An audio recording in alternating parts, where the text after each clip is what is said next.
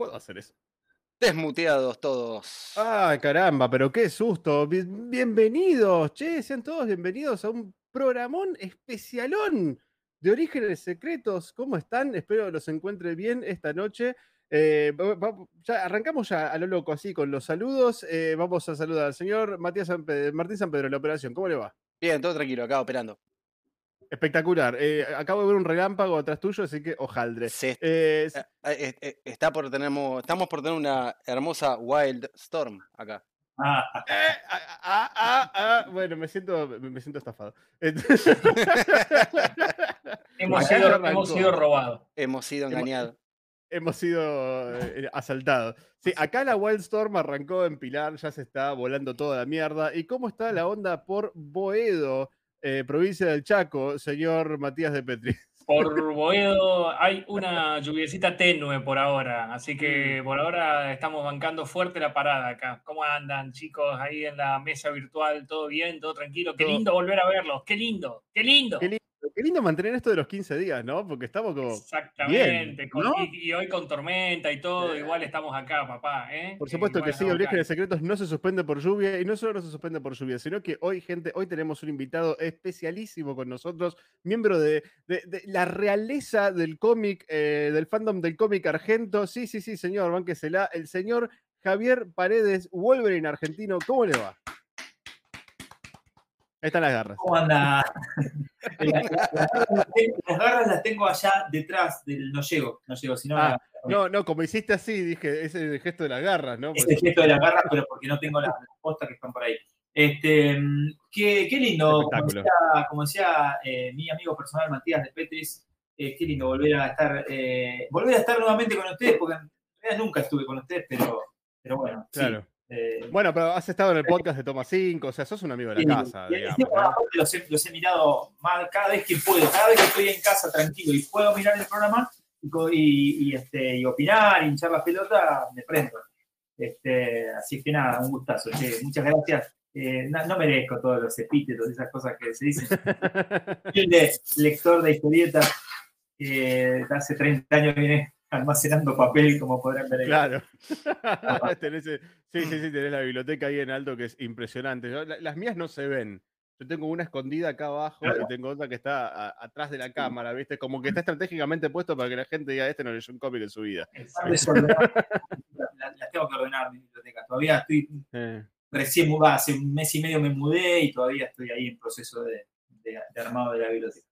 Muy bien, bueno, es algo lindo para hacer, ¿eh? ese orden cronológico, alfabético, por editorial que uno hace, sí, bien, bien, bien histérico, bien lleno de toc, como debe ser. Como corresponde. como corresponde, pero, más bien no hay otra forma de hacerlo. Así que bueno, eh, me salté un montón de cosas, como mencionar que esto, por supuesto, es un programa para el canal de Twitch de Revista Toma 5, quizás en algún momento, mañana, se suba a alguna otra plataforma, alguna plataforma con loguito rojo, usted sabe. Este, puede ser que subamos el programa ahí, puede ser. Y todo esto de la mano, por supuesto, de nuestra productora Pijante Contenidos. Y le mandamos un saludo enorme al todopoderoso líder Sebastián Espíndola. Te amamos líder. Te amamos líder. Genio, ídolo. ahí, lo tenemos en pantalla como personaje de algún juego de Super Nintendo, diría yo. Más que eso no. Ya, ya a, Sega Saturn no llega eso. Ahí. claro. Así que bueno, gente, como bien saben, eh, o por ahí no, si vieron la promo lo saben, si bien el título de esta transmisión lo saben, hoy vamos a charlar de Wildstorm, por eso trajimos a Javier, porque nosotros no sabemos absolutamente nada. Nada, mentira, algo leímos, algo leímos, pero sabemos que el señor eh, Paredes es, eh es un absoluto especialista del tema. ¿eh? Muy bien, muy bien ahí la copia física. Yo me voy a. durante esta, esta, breve venta de lo que vamos a hacer hoy, me voy a sincerar. Yo leí cosas de Wildstorm, pero no tengo una copia física de nada de Wildstorm. Nada. Se acabó este programa. ya. Hasta acá bueno, llegamos. Pero leí, leí, digital, viejo. Por eso está pobre, por eso está pobre el eh, por, eso no existe más Western como editorial, ¿no? no, no, no. Pará, pará, pará. Pará, pará, pará. Martín, a mí me van a putear. Yo tengo en físico un Gen 13 ahí atrás que me avergüenzo de estar guardando. Tuvo distribución en los, en los kioscos de todo el país por editorial No hay por qué avergonzarse. Tengo el PP de Gen 13. es el mismo que tengo yo, man. Papá, Scott Campbell en el dibujo. ¿Cómo, Sí, cómo imputable, hermano. Scott, Campbell, imputable totalmente. Scott Campbell, genio Igual- de la vida, el mejor Sí, clon de. Jim Lee jamás ever. Igual tengo algo, tengo algo peor que en un ratito. Peor, ¿eh? Pará, Peor. Peor, pará, pará, pará, pará. ¿Dijiste mejor clon de Jim Lee es mejor que Brett Booth y Will Sportacho? Sí, para mí sí, para mí sí. Uy, dije Brett Booth adelante de Javi, perdón, Javi, mala mía. Uh, mirá lo que me haces, me escupí todo el Fernet. Lo que, lo que del Fernet, hijo de puta. Córdoba llora, Córdoba llora en este momento. Ahora, eh, Lágrimas de sangre. Este, Red Bull. Brett Booth. Pará, Che, pará, pará, pará. En Sí. defensa de Brett Booth, Sí. Flash Forward estuvo muy bien. ¿Sabes que no lo leí por culpa de ese hijo de puta? No, Flash Forward de verdad que estuvo, ¿sabes? La miniserie de Wally Sí, sí, la de Wally West. Pero pará, es muy buena. Realmente estuvo muy bien ahí. mirá, con el odio que le tengo, pobrecito, porque es un dibujante, ¿no? ¿por qué lo odiaba tanto? ¿Por Pero mirá, tanto? mirá, mirá. Bien. No sé si bien, boludo. Esta- es una miniserie de mierda de Image de los primeros tiempos, dibujada por Brett Wood, que directamente acá no se distinguía nada si el chabón no era o no era Jim Lee. Es Jim Lee, No, no, ni idea. sí. era idéntico. Después empezó a hacer la suya y fue peor todavía. O sea, acá por lo menos era igual a Jim Lee. Era igual, ¿eh? pero vos, vos, digo, vos mirás esto y no, y no te, no te podés dar cuenta de ninguna manera que el chabón no es Jim Lee. Yo porque No, no, el pelo un poco por ahí de los personajes, pero no, la Eh, verdad que de- obviamente es mirás- imposible mirás- discernir. mirás el cómic y te das cuenta, te das cuenta ¿no? Que, que- que no, que no le llega ni, ni en pedo. Sí. Pero, Sí, sí, sobre todo en la composición de página, narrativa. y lo Bueno, peor no, no, es que este cristiano involucionó, boludo. O sea, nunca, primero, nunca se quiso despegar de Jim Lee, nunca, nunca quiso despegarse y empezó a hacer como un poquito la suya, pero es horrible lo que hace. Me parece. La famosa, la famosa evolución para atrás. No, no. Claro. Voy a dibujar peor, como Rob Liefeld, que está dibujando peor ahora que en los Sí. 90. Es, es tremendo, Ah, bueno. hijo de puta. Y, y esta fue una de las primeras cosas que me compré cuando me cayeron revistas de Image en inglés y era tipo lo que había, había esto. Claro, sí. Y Y ojalá te guste. Es una miniserie de cuatro números, de los cuales tengo tres, ilegible. ya vamos a hablar de elegible hoy. No, sé ni de qué se trata, boludo. Ya me olvidé. Ay, Dios, Dios. Bueno, pará, pará, pará. Vamos a cortar la, va- vamos a cortar la venta y un toque, no vamos a seguir quemando material porque me, me están avisando por cucaracha que puede ser que haya entrado un cafecito. No.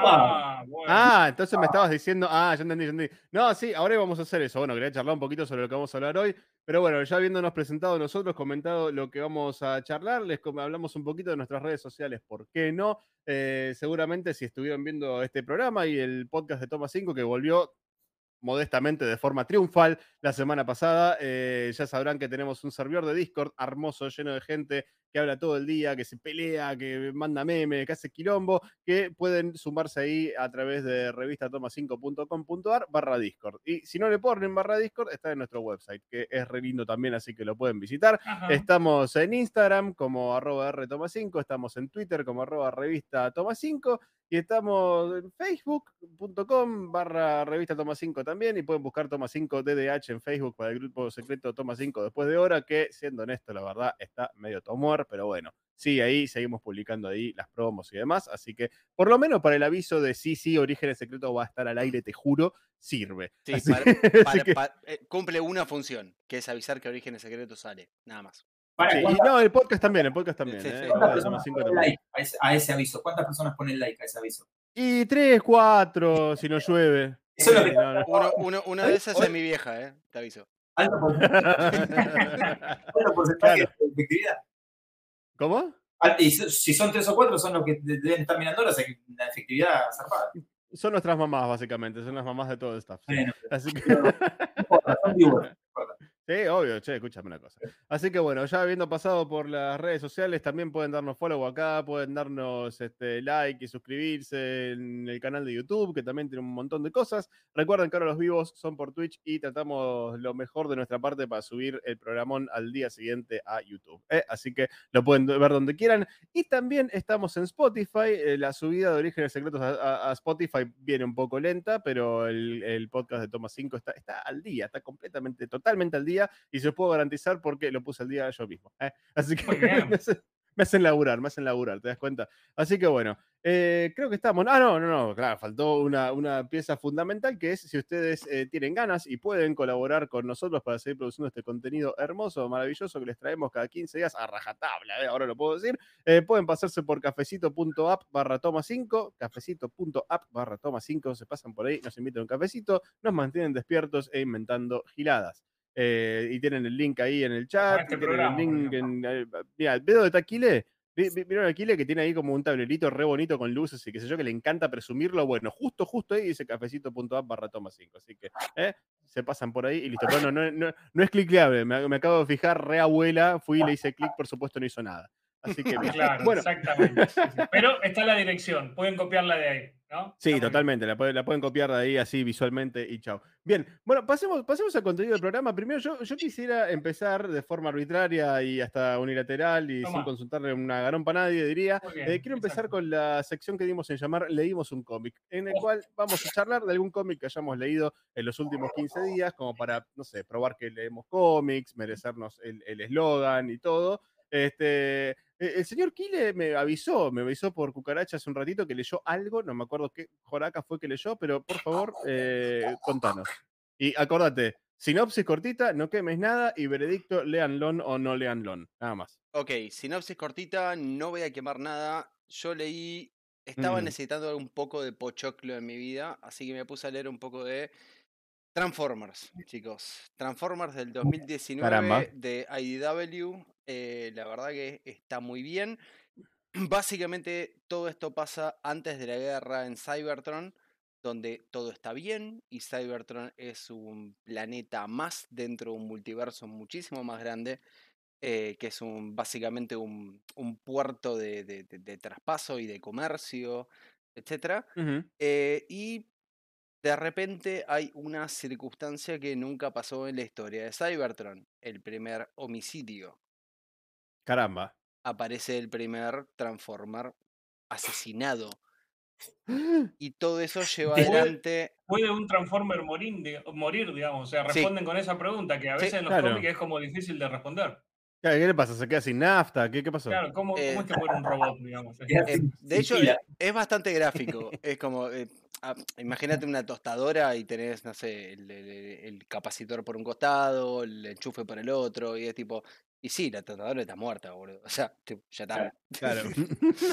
No, digo, Se pero le lo quemó la fuente Optimus Prime. Claro. llamás a un Ratchet ahí que te dé una manito y ya está, está de nuevo preparado para. Bueno, ¿no? eso es un dato bastante particular. Eso es un dato bastante particular porque se menciona en el cómic. eh, no.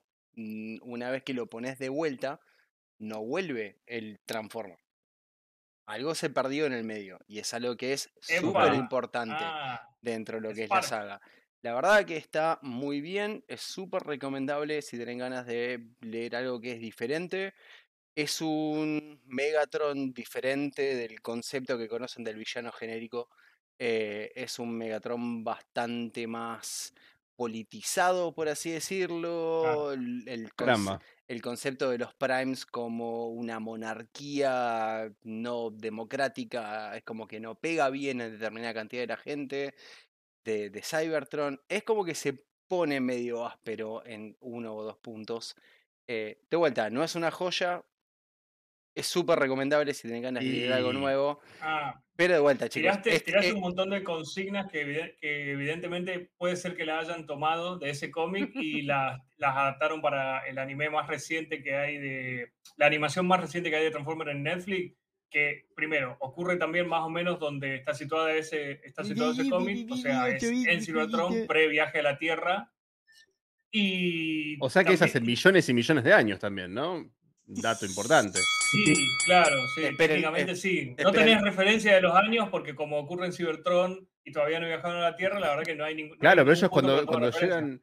Ellos cuando llegan a la Tierra, salvo de que la haya un viaje temporal que yo no me acuerdo, ellos cuando llegan a la Tierra llegan en la época de los dinosaurios y el arca está dormida como 4 millones de años más Sí. o menos. Sí, sí, sí, sí, sí, está recontra Mm. torrada. Esto es muy anterior a eso, chicos. Esto es Claro, claro. pre la guerra de Cybertron. O sea, es como Caramba, muy, muy atrás. Dato de color, Mau Woki nos compró un cafecito diciendo, vamos, dos programas seguidos. Eh, Ey, ey, ey, loco, oiga, no, ¿cómo que dos? ¿No eran tres ya? Sí, tres, tres programas seguidos. Otro cafecito por eso. Eh, No, de, de hecho, están, hay dos programas guardados nuestros en Twitch. Eh, eh, uno es de, eh, ¿cómo es? Eh, Revista Toma 5 y el otro es el nuestro, así que es obvio que son tres programas seguidos. Bueno, No, a- y, a- y Ah, acá, porque con este ah, toma sí. 5, rata, ¿no? Y a- y acá- y a- y acá en el chat ya creo que Jorge George nos dice que, bueno, es claramente un grupo eh, particular de haters de Kile que dice, Kile si le quería pelear a los pitufos, perdiste por goleada, me dice el chabón. ¿Qué pasó? ¿Se ¿Por fueron qué? a comprar todos los pitufos porque terminó el programa? Yo, yo, yo te digo una sola cosa, Optimus Prime contra Papá Pitufo no hay pelea, simple, ya está. No, está bien. No, obvio que no, son re amigos. Escúchame, ¿no? hay una tiene mucho de qué hablar. Hay una probabilidad, una posibilidad de que te acuerdes de quién guioniza y quién dibuja ese cómic bendito. Eh, Probablemente son dos desconocidos que nadie conoce porque todos los que laburan en IDW no los conoce ni su mamá, digamos. Son malos, eh, sacan son son semillero más semillero de Norteamérica. Bueno, pero esa gente algún día termina trabajando para DC o Marvel. no, y Omar. Mirá, parece, me parece así- genial. Así de memoria, lo único que te puedo ya decir es que eh, dibujantes tienen como 20, Oh, básicamente. ah, Por número.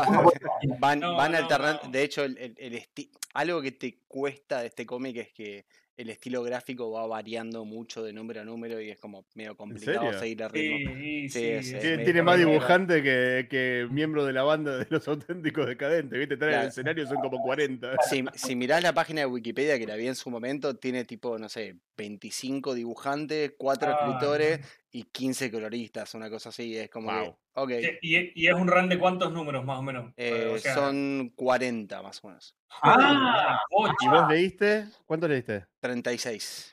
Ah, bueno. Pará, no, pa, pa, pa, pa, pa, pa. entonces me interesa. Me interesa esto porque leíste 36 números, te falta la conclusión de la historia y yo quiero saber, ¿es un Lean Lon o no? Es un Leanlon, totalmente. Ah, la Mirá. Es, pelota. es un lindo. Wow. A ver, te voy a decir, no es un buen cómic, es una linda experiencia. Ok. E- Elaborá porque no. no- Porque de vuelta, sí, No, no, sí, yo un poco no, lo entendí. Ya de por sí con eso de que tiraste de que son como 15 dibujantes distintos, claramente te- por eso Ay, mi- ay. a, a eso mismo voy. Es como a que. veces tenés que cerrar los ojos y seguir Claro, con el go with the flow, digamos. Claro, gráficamente es como que es bastante switchy de un momento a otro. Hay, Sí, ca- sí. hay, hay números que decís, esto eh, claramente lo escribió otro tipo. Claro. Hay, hay, hay números que decís, este claramente lo escribió el primo de alguien, porque no queda, Sí. o sea, no queda otra, es así. ¿Te Eh, pueden devolver la plata? claro, es tipo, me vuelve a... Seguro- pero Este, tenés, lo, pero este tenés- lo escribió un tipo que ni siquiera sabía inglés. claro, pero en los, en los, creo que son cuatro números que son clave en el cómic hasta ahora. eh, están bien escritos, bien dibujados, y es como dijeron, bueno, vamos a ponernos serios en esto un toque. Acá, acá le ponemos la exactamente, es, es acá. ¿Entendés? Bien, che, le pusieron onda. Bueno, bárbaro. Un- un- Dejamos entonces Transformers con un Lean Lon. Matt, ¿vos leíste algo? ¿Estuviste.? Hacemos entonces el cómic que leíste vos. Muy bien. Eh, Javier, ¿vos estuviste leyendo algo recientemente ¿Puedo, recomendar? puedo- hacer un cualquier pe- cosa, ¿eh? ¿Puedo hacer un pequeño parate? Porque sonó la campanita de cafecito. Eh, por tenemos favor. Sergito nos compró tres cafecitos diciendo hoy no los puedo ver porque estoy con visitas, guiño guiño. Mm, Pero prometo que mañana los miro antes de toma 5 y tengo sobredosis de pijante multimedios. Lo más, lo más gracioso es que Sergito seguramente se fue al baño para mandar este cafecito, diciéndole Es a la piba, es tipo, deja tus tangas ahí, ya vengo, dame dos segundos. bueno, le mandamos un abrazo muy grande a Sergito que siempre colabora una barbaridad con nuestro canal y lo queremos un montón. Ahora sí, vamos con el señor Paredes. Eh, ¿Alguna recomendación, re- alguna lectura reciente? Sí, justo acá mi asistente me acaba de, me acaba de pasar mi última lectura, que es este bodoque de, de los amigos de, de Omnipress, eh, Sí. de la gente de Omnipress, eh, que es eh, Guerra, la Guerra de Joker, que salió que el año pasado y lo tenía ahí pendiente para leer. Eh, este, nada, fue el- es lo último que vengo. De hecho, me falta leer las últimas, tipo, 20 páginas para terminar el libro. Eh, y es el- es la historia definitiva de Batman contra el Joker una vez más. Una vez Mirá, más. qué novedad. Oh, Sí, nuevamente el, el último enfrentamiento. No, pero esto es súper distinto a los tres Jokers, súper, súper No es distinto. la primera ni va a ser la última. Nada, tiene, tiene si sos, digo, si sos fan de Batman, tiene momentos bastante copados, eh, pero después nada, es como media, media medio pelo, digamos, y tiene un dibujo de la putísima madre. ¿Se puede decir puta madre acá? O no? Y ya lo dijiste, pero escúchame una cosa. eh, esto yo me acuerdo que lo está dibujando Williamson, ¿verdad? Eh, perdón, escribiendo Williamson. No, esto, ¿No? esto era de, de Tinion, de Tinyon. Ah, de Tinion, eh, perdón, de, de Tinion el cuarto. ¿Y Tinion quién dibuja? El, am- el amiguito Jorge Jiménez, el dibujante más fache Bien. de la historia de la, de la humanidad. Es Y- zarpado, ¿no? Es Zarpado, sí, sí, buenísimo, sí, es buenísimo sí. lo que dibuja el flaco. Síganlo por Instagram porque la verdad que tiene mucha facha. Mucha facha y dibuja muy lindo. Eh, Es como Bueno, el no Nightwing de los tanto, dibujantes. ¿no? Que todos hablan del culo de Nightwing, bueno. Lo mismo. No, no, no, hay que, hay que mirar el. Instagram de, de Jorge y nada, babearse aunque uno sea el más heterosexual de todos. Eh, es, es- es como de, ¿viste cuando decís, no, ahora no puedo ser tan fachero? Bueno, Eh, cuestión, vamos a hablar del cómic, que es lo importante. No, Me, me- me pasa tres o cuatro veces por semana eso que decís, Javi. No te preocupes. ¿Viste? Y, pues, vos sabés. Cuestión, eh, es un leételo si, si, si te gusta mucho Batman. Si no te gusta demasiado Batman y te gustan los dibujantes facheros, también le puedes dar una oportunidad. Eh, y si no, medio que diría que lo dejes pasar, porque no está tan bueno como, como, como, lo, como lo vendieron. O sea, visualmente es un caño, pero Sí. con esto no hacemos nada. O sea, Pero todo- argumentalmente no, no, no no es el nuevo hash, digamos. No, no, no, es este, no, no, no. no, no, no, va a quedar con, con- con- con el dolor en el alma porque me, Tinyon, me, me, Tinyon Cuarto me cae muy bien, pero esto nada, se olvida, ya se está olvidando. Y, Qué garro. Bueno, ¿qué va a hacer? Es que le ponen el- guerra el- de todo a todo. ni- Ya, el nivel de- guerra del Joker y me acuerdo de la guerra de las bromas y los acertijos. Ah, qué sí. poronga que fue esa historia, boludo. Ilegible, qué O aburrida, no está aburrida. mal, esta, esta historia no está mal, pero es como intrascendente, ¿viste? O sea, tiene momentos lindos, este, el dibujo ayuda un montón a pasarlo bien, Mm. digamos, ayuda un montón. Y después tiene un par de números más mezclados ahí en el medio, eh, de, de- de otras, de otras cosas, pero, pero la mayoría son, son de, de la serie Batman, de Tania Un Cuarto y, y Jorge Jiménez, el 80%. Mm. Visualmente garpa un montón. Y después la historia es como, sí, si te gusta mucho Batman probablemente lo pases bien, pero si no es como. Eh. Acá, acá en el chat, Patito Style 98 dice: Tinion me encanta, pero sus cómics independientes. Bueno, puede ser, puede ser. Sí, Acá eh, sí. esto yo ya sé la respuesta porque lo leí el año pasado, pero quiero que la digas vos. Nivel de autocontención de esta historia, o sea, que alguien que no viene siguiendo la cronología del Batman actual y moderno, ¿puede agarrar y comprar este tomito de OVNI y disfrutarlo de principio a fin sin que le haga ruido? Sí, tiene, a ver, tiene, tiene un montón de personajes eh, adyacentes que, que están dando vueltas, pero presenta Bueno, personajes. esa palabra adyacente muy buena, me gusta mucho. Sí, presenta personajes nuevos y medio que se entiende todavía. Yo, yo te digo la verdad, yo en los últimos 10 años no vengo al día con todo lo que pasa en el universo de Batman, de series, o sea, me chupa bastante un huevo. Tendré que leer la mitad de las publicaciones de DC para estar Bueno, a eso mismo voy a ir, Javi. Es tipo, te, te chupará un huevo, pero ellos claramente no, porque tipo el 60% de las nuevas publicaciones de DC son de Batman, negro. Bueno, no me refiero, me refiero a que, a que a- para el hecho de leer esta historia y entenderla y disfrutarla, digamos, no, no hace falta. O sea, Bueno, bien.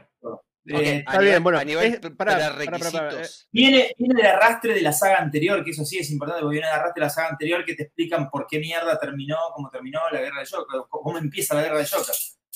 Pero, Claro, el tema es que la saga anterior era toda la, la- la culminación de todo el asunto de City of Bane, o sea, la Exacto. salida de King del título, que, que era una Sí, crompa, la verdad, ejemplo, todo eso yo no lo leí, pero digamos, ya se entiende que pasó algo, no me importa saber qué pasó exactamente, pero se entiende que pasó un quilombo y la ciudad está como está y ahí arranca la historia. Entonces digo, no hace falta tampoco saber todo para decir, ah, no, si no se... ta-". Nada, el No, avión- no. A, a mí, ¿sabes qué me enojó de eso, de ese run anterior, de lo de King? No tanto el tema de que King se haya ido a la mierda y haya empezado a escribir cualquier cosa, porque, tipo, voy a defender algo. Eh, I, am, eh, I Am Gotham, la primera saga de King, estuvo muy bien. Y aparte, lo que me da bronca es que King, en ese título, tuvo muy buenos dibujantes. Eh, o Ah, sea, sí. mirá lo mal que tenés que escribir para hacer que yo deje de leer algo dibujado por Miquel Janín. ¿Entendés? Yo, yo, yo veo algo dibujado por Miquel Janín y digo, ok, dámelo, lo quiero leer, ya está, no, no sé qué es. Pero es, es un efecto similar al de Brian Michael Bendis, que, o sea, leí su Superman porque estaba dibujado por Ivan Reis. Si no, creo que a los tres números lo colgaba. Es la, es la única razón para la cual lo ves, porque se ve Terrible, lindo. sí, sí, sí. Claro, sí. no, pero eh, Ivan Reis para mí es uno de los mejores dibujantes de la actualidad, junto con Favok, con Jorge Jiménez, son, son bestias humanas, Clay Mann, Miquel Janín, me encantan, me encantan. Toda la, la nueva guardia de DC me parece fantástica. Sí. Pero, boludo, tienen que escribir muy mal para que yo deje de leer algo. Es, es como que alguien dibuja tan mal que dejo de leer algo de Frank Whiteley. Tiene que ser, pero terrible, terrible. ¿Eh?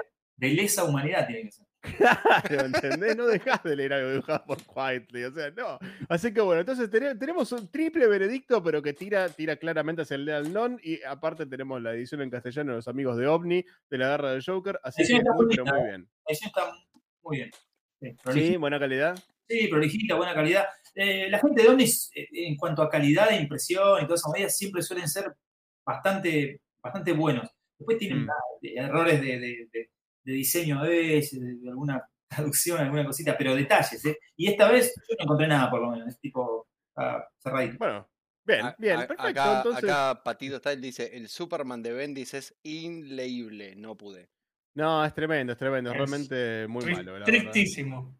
Yo arranqué con, arranqué Man of Steel, la, la miniserie que, que arrancó, y tenía cosas que parecían que pintaban interesantes. Eh, tenía como un- algunas puntas que abría el chabón que estaban buenas, pero después no las seguí. No sé, porque no, no seguí con todo. O sea, todo lo que hizo Bendis en Superman a partir de fuera de Man of Steel no lo seguí.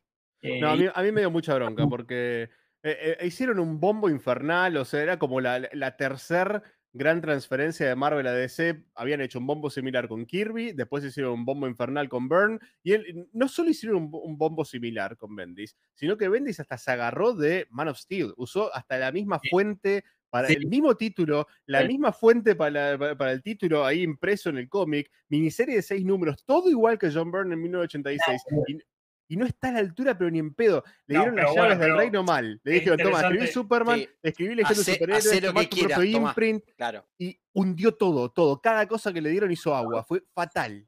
No, fatal. no, bueno, pero co- con Man of Steel justamente barrió con todo lo que se había hecho antes, así que está bien, siguió con lo mismo que hizo eh, en el 86. Eh, Sí, Barrió pero- con todo. No le importó un carajo lo que se había hecho desde Revert hasta que él entró. Él clavó su miniserie y dijo, de acá en adelante yo cuento la historia de Superman, me importa tres sí, carajos pero no hacía estuvieron haciendo". falta. Veníamos de. Era Pero veníamos del completamente- Superman de Tomás y no hacía falta. Era completamente, completamente innecesario, chicos. pero Por supuesto que sí, por supuesto que sí. Lo, hizo, lo hizo con una altura, boludo, que nada, Bendis no estuvo ni, cerca. No, no, no, no, no. Ni, ni, ni, ni por joda, ni por joda. ¿verdad? Así que bueno, basta tirarle caca a Bendis que programa Querido él. Martín, ¿qué has leído Sí. esta semana? Te lo pido por favor, que el tiempo Yo apremia. Yo tengo, yo tengo un, un, este, un leímos un cómic, eh, de hecho lo leí hoy porque me enteré hoy que salió, lo busqué en los cómics de, de ayer y de hoy y no lo encontré. Me que tenés guardados ahí eh, atrás, ¿no? Claro. No, no, no, lo leí en su, en su formato digital en Comixology para pobres. Ah, eh, así que este, Pobre solo, sí. Pobre Comixology, tal cual, sí, sí, sí.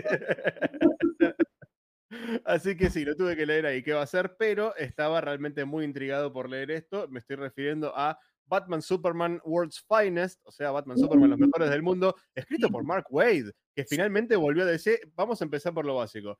Wade cumplió su palabra. Él dijo que no iba a volver a DC mientras estuviese Dan Didio. Didio se fue, le dieron a Superman, que era la otra parte de la negociación que él no iba a mencionar en público jamás. Y el tipo volvió a DC a escribir este título tan bello. También cumplió Está- años hace unos días. ¿Cumplió años ayer o Además, antes de ayer? con su Sí. palabra, cumplió años. claro. Es, es muy cumplidor, cumple con Muy la palabra, cumple sí. los años, va y cumple, chabón. sí, Ahí estamos viendo eh, una parte de la tapa, está dibujado exquisitamente por Dan Mora, la La verdad que mora. Eh. muy lindo, muy lindo número, el- Se, el- la se tapa ven, está muy se bien. ven muy bonitos, chicos. Es muy lindo, Sí, es muy sí, sí, sí. visiblemente agradable. Lindo estilo chabón. Eh, Me encanta, me encanta, me encanta el estilo de este tipo, la verdad que está fantástico. La historia está muy bien, eh, peca un poquito de repetir un trope que mucha gente está hinchada de las bolas hoy por hoy, pero está bien contada y es como la punta del ovillo en una historia más larga. Y lo que más me gustó, considerando el, el- el desastre que es DC hoy en cuanto a continuidad o falta de la misma, es que estas historias son totalmente atemporales. Eh, arranca con una historia de, de Batman y Superman hace algún tiempo, con un Robin que parecía ser Dick Grayson. Tienen, eh, Batman tiene un traje diferente, más clásico, más parecido al de la época de Neil Adams y de Aparo, pero con el símbolo del el traje de Michael Keaton. No sé si notan específicamente el símbolo de Batman en el pecho, tiene, la colita extra abajo. Sí, sí, sí, es, el traje. Sí, sí, sí, sí, es verdad. Es el, murciélago de Keaton, pero con el traje de la época de Neil Adams y de, eh, de Jim Aparo. Jim Aparo, loco, ¿cómo lo banco Jim Aparo? Tan poco reconocimiento tiene y tanto reconocimiento merece. Pero bueno, no me van a enganchar en eso porque me pongo mal. Eh, sí, sí, sí, me pone mal, me pone mal lo de Aparo. Pero bueno, en fin, tiene ese traje. Está un Robin que para mí definitivamente debe ser Dick Grayson, pero con un traje que no se ha visto hasta ahora, que está muy bueno, la verdad, mucho mejor que el rediseño ese, todo, todo que parecía una armadura de, traje que usó de Robin durante New 52, un asco. Eh, muy linda la historia, muy atemporal, muy copada, villanos clásicos, una trama que arranca ahí y no, no voy a revelar demasiado, pero bueno. Es bastante clásica igual la historia. ¿eh? Sí, sí, sí, la verdad que está muy piola, así que bien, contento, contento con este primer número de Mark Wade, con exquisito arte de, Dan Mora, la verdad es un Lean Lon absoluto, disfruten del Superman de Wade, del Batman de, Wade, que tampoco lo esperábamos, pero ahí está el Batman de Wade junto con Superman, eh, así que disfrútenlo, que este, ya mira, en, las solicitaciones de junio de DC, si no me equivoco, ya apareció la etapa del número 3 de esto, la del número 2, la verdad que esa solicitación me la perdí. Eh, en la etapa número 3, sugeriría que por algún motivo Superman y Batman se van a enfrentar a Hal Jordan. No sé por qué, pero me interesa, así que ya veremos qué pasa en los próximos números de esta serie. El número 2 tendría que salir en algún momento a mediados de mayo y después el número 3 a mediados de junio seguramente, pero como decía, es definitivamente un Lean Lon. La verdad, exquisito arte, guion que, que e, es un cumple más. ¿Viste? Cuando te ponían 950, le ponen B más en Estados Unidos. Esto es un cumple más. Está bien, me gustó. Me gustó como para arrancar. Quiero ver a dónde va. Le doy el beneficio de la duda por ahora, pero la verdad me dejó contento. Viene, viene Wade entonces en su regreso. Espectacular. Sí, señor. Bien, bien, bien. Se hizo esperar, pero bueno. Por lo menos, acá, acá me pongo polémico. Se hizo esperar, pero al menos no se mandó otro Birthright. ¡Eh! Oh, oh, oh, Qué mole de cómic, boludo, por favor, no me jodan. Es muy aburrido. Parafraseando al mítico Sergio Esquivinato alias Jack, a mí me gustó. yo, yo, me voy a poner del lado de nuestro invitado. A mí me gustó, ¿eh? Me gustó. No, a mí Birthright cuando lo leí, primero lo leí con bronca porque era el famoso ¿Por qué están sacando el origen de Burn? El Superman de Burn es mi Superman. Yo quiero que tenga otro origen ahora. ¡Ah, odio esto! ¡Ah! Lo leí, lo leí con furia. ¿Eh? Menos la infancia. ¿no? Claro, boludo, escuchaba una cosa. Y encima, eh, eh, una tradición personal, porque, eh, a ver, Mark Wade nos dio a Wally West. Nos dio a Wally West que, que conocemos. Gran verdad, sí. Ese tipo de repente viene y rompe mi Superman. ¿Por qué? Fue una traición espantosa. Fue una docena de puñaladas en la espalda. No, no, no. Cosas que se publicaron en el pasado siguen, siguen sin romperse. Usted leer Man of Steel todas las veces que quiere. Bueno, pero igual, no, en aquella época no era tan maduro como ahora. Lo leí cuando tenía, no sé qué, 27, 28 años. Birthright tiene mil años, boludo. Este, y lo leí con bronca. Pero nunca lo volví a leer. Mira la bronca que le tomé que nunca lo volví a leer. Yo creo, eh, tengo miedo de volver a leerlo ahora y decir, no, tan mal. Es un proyecto muy hijo del éxito, moderado, pero éxito al fin que estaba teniendo Smallville en ese momento, la serie de televisión. Entonces, es muy, la verdad que a mí me, da, me da pena porque, bueno, a, él le encanta Superman y te das cuenta que le pone mucho amor al, al, mm. personaje, pero la verdad que era un proyecto innecesario, para mí al menos innecesario. Quizás en ese momento también editorialmente habrán pensado, che, hace un montón, hace un montón que no contamos una historia de origen de Superman y esto siempre garpa. Que, lo, que lo guionice Wade, digamos que si alguien se merece escribir de nuevo un origen fresco de Superman es él. Así que estuvo bien que lo hayan elegido, pero la verdad que sí, a mí me pareció estirado. Es que aparte, fíjate que más allá de nuestras apreciaciones personales, porque yo sé que acá en Argentina en particular eh, el fandom banca bastante eh, Birthright, porque acá se editó. Tuvo una edición, claro. Design. le tiene mucho cariño. La tengo acá en esta pila que está al lado mío, está, ahí, estoy seguro que está ahí. Yo, le, este, tengo ya en el cuarto. Bien, muy bien, hay, que tenerlo. Eh, yo Sé que se lo banca bastante acá Birthright. A mí personalmente no me dejó contento, pero aparte fíjense que no, no pegó, no enganchó a nivel editorial, porque un año y medio después salió Secret Origin de Jeff Jones, que de vuelta crapeaba por arriba del origen de Superman. Así que Fue como, eh, bueno, sí, lo hiciste muy lindo, Wade, pero vamos a ir por esa dirección de ahí, eh, porque Oh. acá el amigo de Gary Frank lo dibuja re parecido a Christopher Reeve. Así que vamos a ir con esa, no sé por qué. Por el NU. Buah, en fin, eh, bueno, Dicho listo, todo entonces esto. Sí, pará, pará, pará, pará, porque ya está bien, terminamos entonces con el, con el- el Lean Lon de ya ni me acuerdo qué era. Sí, sí, sí, Leanlon, definitivamente Vamos, Leanlon. Leanlon, Exactamente, perfecto. Vamos, vamos a hacer eh, cambio de sección. Vamos a cambio de sección porque, eh, si recuerdan, quienes vieron el capítulo anterior, hicimos una sección muy chiquitita para cagarnos de risa un poquito, al cual ahora ya le pusimos nombre, que se llama Péguele a la Silver Age, básicamente. Sí. Así que, por favor, panel en pantalla para, para bardear un poco. Este panel elegido por eh, el señor Paredes, ¿verdad? Nuestro invitado, El, exactamente. el señor Paredes Sí. que ahora está en el layout normal. y yo me fui porque no tengo nada que hacer. Ay, boludo, me hago, me hago. Ay, por favor. ¿Qué ¿Lo puedo, leer, pasó? lo puedo leer con voz de la tía May? Por Sí, favor, obvio, por favor, sí. léelo con voz de tía May, no le des contexto y después No. sí, explica tu maqueta, jovencito, todo lo que vos quieras. Dice, Algo se debe haber volcado ahí dentro, en el cuarto de Peter. Está filtrándose por la puerta de su habitación. ¡Oh, Dios! Apenas lo toqué. Mira lo que pasó. Estoy toda pegajosa. Yo creo que es uno de los mejores paneles fuera de contexto de la historia del cómic. Es fantástico. O sea, tía May, tenés que estar totalmente del orto para tocar eso. O sea, No no, metas la mano ¿Por, ahí. por tía qué lo tocaste? Te Ese es el tema. o sea, ¿qué te llevó a tocarlo, mujer? Claro, tipo, tu sobrino adolescente está dentro de ese cuarto y ves que sale eso por abajo de la puerta. Porque evidentemente es blanco, boludo. O sea, no es Blanco y escurridizo debajo de la puerta. No lo toques, te lo pido por favor. la No cantidad. se toca, no se abre esa puerta, o sea, no, no, no, no. no, La cantidad, Peter, ¿qué pasó? Por Peter suerte, Peter estaba por suerte sabemos que tiempo tía aguantando, May no ya, sé, sí. ya debe estar, digamos, con la menopausia, ¿no? Así que no hay, no hay riesgo de nada. Había acumulación ahí, ¿eh, Peter? Ay, Sí, por favor, sí. Acá- pobre Peter me parece, no veía a Mary Jane hace un par de semanas, ¿no? A Gwen, no sé, no sé quién estaba en esa época. Jorge George 84 dice, ¿y quién le iba a limpiar? Evidentemente Peter no. Por supuesto que no. No, no, por favor. Me mata lo vieja que es la tía May eh, en, en las historias viejas de Spider-Man. La dibuja como si tuviese 96 Es, años. es altamente geronte en las historias viejas de Spider-Man. Es, está, Tipo los padres de Peter que lo, lo tuvieron a los 60, ¿ves? A Peter. A poco de quedarla, es tipo, claro. Claro, de, de quedarla la primera de las tres veces que la quedó la tía May. No, no, no. no Sí. mentira, mentira. Bueno, Era Krilin, ¿viste? Increíble. Este, lo- lo que es bastante particular es la cara. Es tipo, oh, me sorprendo de que esto esté pegajoso. Es tipo. Claro, ¿qué- pero la qué cara esperé? al mismo tiempo es como, es como de terrible realización, de, de- como que se dio cuenta como, momento, hace años que no veo esto, pero yo sé que es esto. Tengo que la tía May, la verdad que no debe haber visto acción por un tiempo para este momento. ya. y sí, pero sabes, no te olvidas de esas cosas.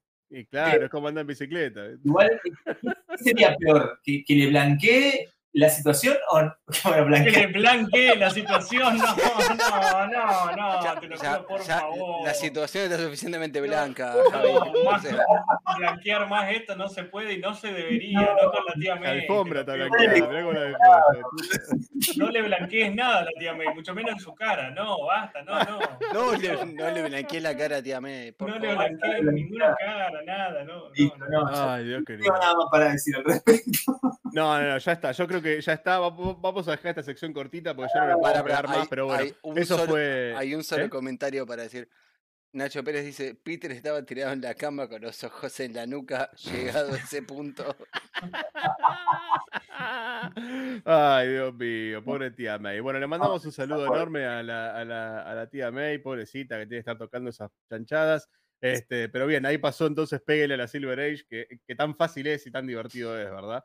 Pero bueno, vamos a dejar esto atrás. Si no tenemos más mensajes eh, para leer, yo diría que nos metamos de lleno en esta salvaje tormenta que es la Por temática de favor. hoy. Vamos a hablar de Wildstorm, por favor, por favor. ¿Quién quiere, quién quiere arrancar? ¿Quién quiere contar un poquito de, no sé, la, la historia de Wildstorm? ¿De dónde sale? ¿Qué- qué- ¿Cuándo pintó? A ver, ¿qué es esto? Por favor. Corno, ¿Qué corno es Wildstone? ¿De dónde Eh, salió? Eh, eh, ¿Tenés ganas, Javi, de comenzar? Sí, sí, sí, estaba tratando de, pensar cómo iluminar el inicio. Eh, Ujú. bueno, Sí, es medio complicado. te lo- te lo- Cuenta la leyenda. tanto, en realidad. Estaba pensando cómo no caer en lo mismo, pero de- hay que caer en lo mismo, ¿no? Hay que caer en, en- en principios de los años 90, este, en, la, en el éxodo de, de un grupo de dibujantes este, disconformes con su situación este, económica en la editorial Marvel Comics, este, deciden hacer rancho aparte y forman su propia editorial. Así rápidamente, es como, este es como el origen, viste, de, de Superman que narró eh, eh, Grant Morrison en All Star Superman.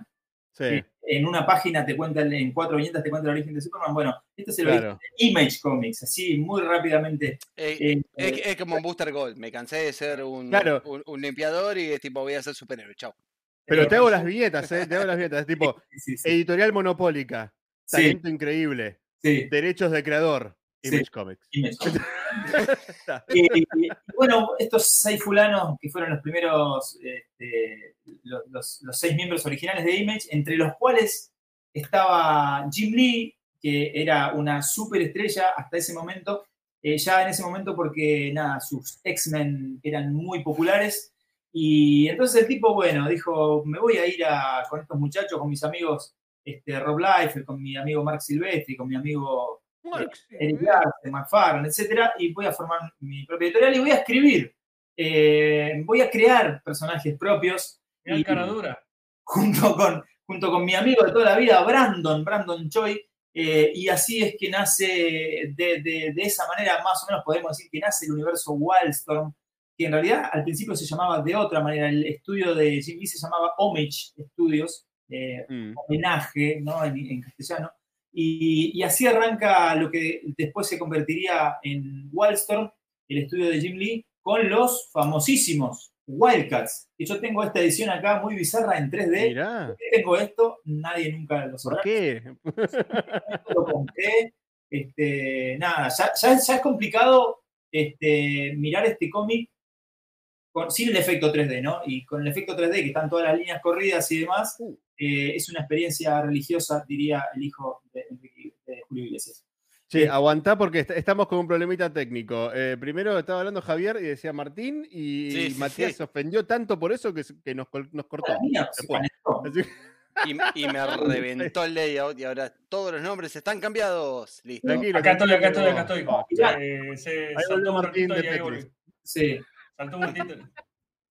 Y y ahora, ¿qué, qué- cuál es la situación actual? No, no, estamos transmitiendo, estamos viendo al señor de Petris en primerísimo plano. eh, dice Martín abajo de él, pero bueno, Sí, nada, son, son no cuestiones nada, técnicas no que, que Kile va a arreglar mágicamente en cualquier momento. Así Ya que, está, ya está, ya está. Espera, espera, espera. Yo te, te quiero hacer una pregunta, Javi, antes de que sigas. Eh, es más que nada lo que necesito que me confirmes, porque yo creo que es así, pero. O sea, toda esta gente se va a Image Comics por todo el asunto de que, bueno, no los dejaban. este, no, no- no les daban la cantidad de guita que ellos querían por lo que estaban haciendo, que era mantener Marvel a flote en una época en la que, y esto no es un dato menor, Marvel estaba eh, al borde de un precipicio. Marvel tuvo que Ah. vender en esa época los derechos de sus adaptaciones audiovisuales para esencialmente no quebrar. ¿sí? Eh, Entonces- básicamente, sí. Claro, entonces el, top talent de Marvel, que estaba manteniendo la editorial a flote, eh, básicamente haciendo 17 títulos de mutantes por mes, decide irse a la garcha, dejar a Marvel en pelotas, Sí. forman su propia editorial, hasta ahí estamos todos de acuerdo. Ahora bien, Image. Image no tiene un universo compartido como el de DC y de Marvel, ¿no? Es como que cada eh, pequeño sello editorial que pertenece a su creador puede o no hacer crossover con los otros, pero no viven todos en la misma tierra per se, ¿verdad? Claro, sí, pero no. O sea, sí, en realidad es eso. Claro. A ver, los chabones eran seis este, dibujantes pseudo amigos que formaron esta editorial y cada uno empezó a hacer su, su, su, cada uno tenía su quintita, digamos. Sí. Pero ya desde el arranque eh, había como una cosa de universo compartido. Creo que en el número 2 de Wildcats ya aparecen los Youngblood del amigo Rob Liefeld. Eh, En el Youngblood número 3 aparece algún Wildcat. En el número Aparece Spawn. Claro, aparece, capaz aparece Spawn. En el número 6 hay un crossover entre Youngblood, eh, entre Cyberforce, eh, perdón, eh, en el número 6 de Wildcats hay un crossover entre, entre Wildcats y Cyberforce, que era el grupo de X-Men, digo, del otro grupo de Mark ¡Ey, ey, ey, ey! ¡Ey! Eh, acá tenemos una pelea de, de Wolverines, por ejemplo, Warblade contra Riplo. era- y los, nombres, los nombres eran todos War, Blood, Rip, Kill, Dead. Increíble. Era hermoso. Divino, boludo, es divino. Eh, Estos son, estos son los cómics a los que Grant Morrison en su libro eh, autobiográfico y también este, como crónica de la industria del cómic en general se refiere como cómics cocaína, ¿no? Porque eran como el thrill rápido así de la acción y que yo, pero no Claro, nada realmente, sí, según sí. él, ¿no? Pero, sabés que, mira, el otro día estábamos hablando con unos amigos de, de Chile que hicimos un vivo en un, en un canal de, de- de dos amigos chilenos que, que- que es también muy divertido hablar con ellos de este tema. Hablamos de Image, de la Mm. historia de Image. Y lo que yo decía en realidad es que, eh, a ver, los chavales estaban intentando hacer cómics para pendejos de 10, 12 años. Claro. en ese sentido, en ese sentido, porque claro, uno con el diario del lunes, con todo el análisis que uno puede hacer de la historieta como medio y qué sé yo, y que ha leído tantas cosas y que algunas son este, con, con una, una- una carga artística impresionante, y claro, en comparación con eso, con todo el bagaje que uno tiene, y claro, uno mira esto y dice, che, boludo, pero esto le falta un montón de vuelta de olla para... Pero en realidad estaban haciendo cómics para pibes, o sea, estaban Sí, como llevando, llevando al, al- al máximo posible la explotación primero de lo que sabían hacer, que era dibujar lindo, entre comillas, dibujar superhéroes poderosos, potentes. Para el, para el estilo de la época, digamos, ¿no? O sea, de Sí. gente hecha de bolsillos, pinches, hombreras y cuchillos, por todos lados Pero, cuchillos, boludo. pero pará, pará, pará porque le, le doy la segunda a Javier. A mí me No pasó. hay una, el- no hay una regla para que, para que algo sea correcto o incorrecto en el mundo del arte. Entonces digo, eh, que el chabón te dibuje esta, esta mina con esta cintura imposible. Es una licencia artística. ¿Qué Claro. sé yo lo que está bien lo que está Pero, mal? Pero ta- pero también era un reflejo un poquitito de la de la- de la época, en el, en el sentido, digamos, de que evidentemente ahí había como una sobrepoblación de lectores que estaban con la necesidad, que tenían, digamos, es como dice Javi, eh, eh, habían, eh, habían designado el target o lo, lo habían calculado, como que el target, digamos, era el adolescente más adolescente de todos, o sea, el adolescente que está con la testosterona full. Es más pajero, decirlo, Claro. decirlo. Claro, pero sí. no solamente pajero. pajero Chicos, dos por su- palabras, Lady Death. Pajero sí, cómic, por o sea, supuesto. Pajero, por supuesto, pero también eh, necesitado de acción pura y dura. Sí, O sea, sí, sí. No, y, o sea, porque digo, hablando en términos que hoy son muy populares, digamos, la ausencia completa de diversidad a la hora del diseño de personajes era súper evidente. Lo- los héroes masculinos son todos iguales, son todos varones cis, heterosexuales, enormes, que miden dos metros y medio, son fisicoculturistas, que tienen trajes llenos de bolsillos, llenos de armas y llenos de cosas. Y las mujeres eran todas también idénticas, de, de hecho, a los, si encontrabas una asiática con toda la furia, de todos modos se te podía llegar a confundir la asiática con una norteamericana, pero de nuevo, eran todas, o sea, eh, cambiaban los pelos de colores, pero eran todas minas blancas, de un metro Pero- de altura, una cinturita de 30 centímetros, teta, culo, piernas interminables, o sea, y, y era todo así. Y era lo que evidentemente el público en algún punto estaba buscando, o estaba necesitando, sí, o estaba exigiendo, Matías. o estaba queriendo. Matías, Matías, me ha, me ha pasado a mí de llegar a, el que- a la tienda de revistas cerca de casa y de repente es tipo, bueno, tengo un par de mangos para comprarme un cómic. ¿Y qué voy a buscar? No sé, y tenías una, un cómic de, no sé, Cyclops llorando y Jean Grey atrás dándole soporte y qué sé yo, o Witchblade, Ya, ya. Que es tipo, eh, ok, Ay, Dios. se ve más piel que en la revista que está al lado con un, folio verde. ¿Entendés? Claro, o sea, a vos te ponían en el kiosco un cómic de Vampirella o de Lady Death y al lado una penthouse y la penthouse se sonrojaba. Sí. A, a Es ese que- nivel. Es que totalmente me pasaba eso mismo. Es como, bueno, que tengo ganas de leer algo copado. Y el, y el revistero me decía, llévate de Darkness que está re bien. Y. Bueno, de, de- de hecho, Witchblade, Tomb Raider y Darkness son tres de los cómics que en, un, en unos lejanos 90 que ya están a punto de terminar y transformarse en unos 2000, publicó la eh, editorial Ibrea antes de ser Ibrea. Linux. Claro. ¿No? O sea, cuando fue Genux, o sea, Mm. tre- tres de los cómics que publicaron Genux. fue Tom, Tomb Raider, o sea, creo que era un crossover entre Tomb Raider y Witchblade, Tomb Raider Witchblade, y además Witchblade y además Darkness. O Sí, sea, Y además.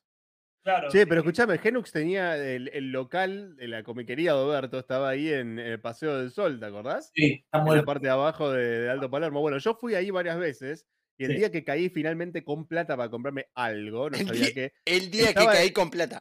Eso implica Claro, que o sea- cayó varios días sin plata. Fui muchas veces a pasear, por supuesto. Fui, fui muchas veces a pasear y a revisarle las bateas mientras Alberto me miraba con cara de culo. O sea, típica situación de comiquería, no hay nada raro ahí. sí. Así que finalmente un día caí con plata. Dije, hoy voy a comprar, hoy voy a comprar un cómic. Vamos todavía. Ya tengo 20 años y puedo gastar mi dinero en lo que yo quiera. Mi dinero, por supuesto, mal habido. Y entré a la comiquería, estaba Oberto todavía mirándome con cara de culo, por eso porque él recordaba a la gente que, que le revolvía las bateas y no compraba nada. Me ¿Y tarjeta. No, no, no, no, no, porque eh, mirá qué puntería que tuve. Genux estaba cerrando, el chaval estaba liquidando todo. En aquella época, el uno a uno era ya un lindo recuerdo. ¿Y qué pasó? Parece que a la comiquería estaba yendo tan mal que estaba liquidando el material yankee a precio de tapa. Y lo tengo acá en esta pila también, porque es como que tengo una sola pila de cómics, pero no, es la pila de Superman, por eso está bien que esté ahí.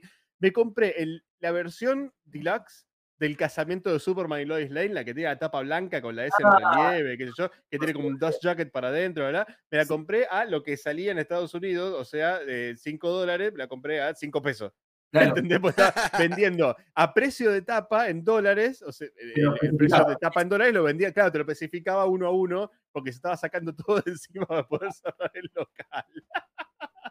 Así que, ay Dios. ¿Y es- eso solo te compraste o te compraste más porquerías? Eso solo, dije caí con plata, pero seguía siendo 2001, 2002, o sea, 5 pesos era un montón de guita, boludo. Claro, ¿Qué bueno, pretendés de mí? es como, es como un tomito nada, de, de ovni de ahora. ponele, ¿no? Claro, más o menos, viste que sí, sí, 5 pesos de aquella época que son como 3 millones de pesos de ahora, así que sí, sí. Eso, 800 pesos. Eh, bueno, cuestión, sí, sí, sí, es verdad. Lo, es verdad lo que dice Mati también y, un poco lo que dice, lo que dice Kiri también. Bueno, eh, pero más allá de entrar en, en- en discutir estas cuestiones, que podemos estar tres programas si quieren, eh, Claro, nada, hay cosas que llaman la atención. Por ejemplo, este, este cómic es el regreso de- del tándem Claremont eh, Jim Lee. Acá el dibujo. Vos me jodés que Clermont escribió Wildcats, no tenía idea. Claremont escribió Wildcats a, a nada, al, al año después de, o, do- o dos años después de haberse ido de, de X-Men porque, nada, porque tuvo diferencias con Jim Lee. Pero eran diferencias artísticas, no es que se cagaron a puteadas. De hecho, este personaje le pertenece a Claremont y calculo que no habrá hecho nunca ni un peso con él porque a nadie le importó. Pero Han hecho con huevo. acá, este, este es el indicador de que, eh, de que Jim Lee, en un punto, al poco tiempo de haber empezado con Wildcats y, y- y hacer su ranchito ahí con, con- con lo que luego sería Wildstorm, acá el chabón se empezó a dar cuenta que está bien, Brandon Chovy es mi amigo y lo quiero un montón y seguramente me iría de prostitutas con el chabón, pero eh, hay gente que claramente está más capacitada, mejor capacitada que Brandon para escribir historietas. Yo las puedo seguir dibujando hasta que me dé el culo y si no, puedo contratar a algún otro dibujante como Travis Chares, por ejemplo, Travis Chares, por ejemplo, que era un, un- un- un pibito que estaba recién arrancando, eh, y que acá eh, ya con Claremont había hecho tres numeritos y acá arranca a escribir James Robinson, maestro Wildcats, con Ojo. Travis Chares. Eh, OJ. Ojo, OJ. No es moco, no es moco de pavo. Gran, no. gran tandem creativo. Javi, ¿puedo decir una sola cosa? Gracias Dígame. por hacerme el laburo más fácil por mostrar el físico y no hacerme buscar las imágenes y ponerlas en pantalla. Eh, Qué jeropa que sos, Kile. eh, hay, algo, hay algo que estamos comentando de Wildcats. Sí, que el catch este es como un juego de palabras, como un chiste, qué sé yo, o sea, porque es, eh, se llama Cover Action Team, son las siglas. Equipos de acción encubierta. cla- Claro, exactamente. sí, sí, sí, o sea, y también, digamos, un gatito salvaje, o sea, es como Claro, porque, o sea, eh, todo- algo que tienen en común Image, no sé si para Youngblood, pero por ejemplo, eh, Stormwatch y Wildcats Sí. son eh, equipos de, vamos a llamarlos superhéroes, por Sí. falta de una palabra mejor, Sí, eh, que- responden a, una, a una organización que los maneja por detrás, o sea, son como... una especie de shield, claro. Claro, no son agentes independientes, no son como Superman, como Batman, ¿entendés? Que ellos tienen su propio local, Sí. sino que estos están dentro de un shopping, digamos, En ¿no? Prácticamente, prácticamente todos son así, o sea, desde tipo Planetary Team 7, eh, de Claro. Stormwatch, gente No, no, Wildcat, Authority está en la suya, eh. No, no, no. Authority, ¿a quién le responden? El mundo le responde a la Authority. Igual, Ah, igual, para Martín, eh, discúlpame. Perdón si le voy a dormir la, la columna a alguien, pero. ¿Qué eh, columna? a ver, Sleeper, Sleeper decanta de, de, de, de, de, de un. De un eh, ay, no me sale el nombre ahora. Eh, ah, Point Blank. claro. Point Blank. Sí, pero no me sale. Point Blank. Cuando, Blank cuando, viene- cuando decanta de. ¿Cómo se Point llama? De un Deriva. ¿Me spin-off? spin-off, gracias. Sí. de un spin-off de Wildcats que es Point Blank. Sí. ¿Entendés? Y el, también tenés la organización de supervillanos, No, es también que- tenés la organización claro. de héroes, eh, y es como que también te- tenés todo muy organizado. Claro, eh, el universo Wildstone se fue construyendo en base a un par de cosas y una de esas, por ejemplo, es operaciones internacionales, que es la SHIELD de, de Claro. ¿No? que es con una organización que, que- que- de espionaje, que maneja todas las cosas ahí por detrás, pero es tipo gubernamental. Eh, los Wildcats son agentes libres, o sea, no trabajan para, pero trabajan con. En cambio, Stormwatch, que es el otro grupo que, que arrancó en esta época, con, de la, época, la primera época de, de- de Image con Jim Lee a la cabeza, digamos, creado por Brandon Choi, co-creado por Jim Lee, con otros dibujantes que eran 75 veces peor que él. eh, eh, pero Stormwatch, muchachos, o sea, si Wildcats, por ejemplo, acá yo estoy teniendo, lo que estoy mostrando en este momento es el número 22 de Wildcats, o sea, ya pasaron 3 o 4 años por lo menos. Mirá ese arte. Esto está escrito por Alan Moore, o sea, no es una. Dios. Esto está escrito por, por Alan, por el Barbeta. Eh, y estuvo Sí. escribiendo El, el tipo que escribió V, V de Vendetta y Watchmen el mismo, el mismo. el mismo. escribió Gatitos Salvajes en Image, ¿no? Está muy bien esto, eh. Está muy bien. Fíjate, fíjate, fíjate la escalada que clavó Jim Lee con Wildcats. Arrancó escribiendo a Brandon Choi. Después metió tres números de Claremont. Después lo metió a Robinson, que creo que estuvo seis números, seis, siete números. Y después arranca Alan Moore. O sea, ¡ey! El chabón se dio cuenta de que, pará, boludo, contrato gente porque ya tenía el dinero, ya lo tenía, ya se lo había hecho en los primeros cinco números de Wildcats, se llenó de dinero. Entonces el Mm. chabón dijo, le voy a pagar a esta gente que sabe. Y ahí empezó a construirse de verdad el universo Wildstorm, que más adelante explotaría con cosas que terminaron siendo memorables en los años 2000, pero se empieza a Sí. conectar en Wildcats. Eh, no así en el pobre título de Stormwatch, que tuvo que esperar un montón de tiempo hasta que lo agarre alguien que más o menos haga algo decente, más o menos no, porque hizo algo zarpado, pero los primeros treinta y pico de números de Stormwatch son inagarrables, inmirables, ilegibles, incombustibles. Eh, Te voy a- te voy a segundear en desde eso, el pará. 37 en adelante te diría que se comienza a poner Yo- interesante. Hasta el Stormwatch. 37 Igual rayos. te, te voy a, te voy a segundear en eso, ¿sabes por qué? Porque yo tenía miedo de hacer esta temática, porque mi conocimiento de Wildstorm es muy limitado en comparación a lo que puedo llegar a saber de DC, de Marvel, de manga, no sé. Eh, pero yo leí The Authority, lo leí completo, The Authority me gusta mucho, y yo sé que The Authority es hijo de Stormwatch. Sí, Claro, o sea, de sé Authority, que no, o sea, no, no podría haber Tenés razón vos que no son, no heredero son de- agentes, digamos, que eh. están dependientes del gobierno, son super- supervivientes de Stormwatch eh, Mm. que hacen la suya, digamos. Claro, o sea, The Authority justamente vira para ese lado. O sea, la, la- la premisa de- detrás de The Authority es qué pasaría si la Liga de la Justicia tuviese los huevos para hacer las cosas que tiene que hacer, que está perfecto. Pero a lo que voy con esto es, em, yo me perdí la primera parte de, de- de Image y de Wildstorm y qué sé yo, de Wildcats debo haber leído, no sé, el número uno, eh, vi un par de capítulos de la serie de televisión. Bien eh, y hoy, hoy, sí, pero pará, pará, hoy a pedido del señor Paredes me fumé Wildcats Aliens. Y no estuvo Apa tan la mal. papa. No estuvo tan mal, debo decir que no estuvo tan mal. Pero también a lo que iba es, cuando quise hacer mi segunda lectura de The Authority, dije, no, pará, lo vamos, lo vamos a hacer bien. Y me busqué los últimos números de Stormwatch previo a The Authority y creo que aguanté una revista y media. O sea, Mm. una porunga. Realmente, aparte, inentendible, porque ya lo estaba agarrando para el final. Los personajes que me interesaba ver estaban tipo en, en el fondo No, del panel donde aparecían los, los 20 personajes de Stormwatch. Como, no, no me puedo enganchar con esto. El principio no me interesa. Quería ver si había lead up de Authority, pero evidentemente es como que cerraron ese título y dijeron, ok, agarrar personajes que parecían más o menos interesantes, hagamos un análogo de la ley de la justicia que, que, que quiera romper todo, listo, de Authority. Ya está, Bueno, sale esa- esa, esa es una interpretación bastante libre, porque obviamente no leíste. Bueno, el tema es así con, con, con Stormwatch y Authority. O sea, Warren Ellis agar- agarra a Stormwatch, pegamos un salto bastante grande, ¿no? Pasamos de, de- de Wildcats con Alan Moore.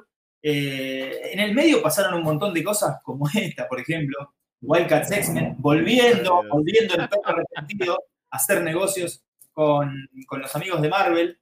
Acá Jim Lee dibujando. El chino Lee.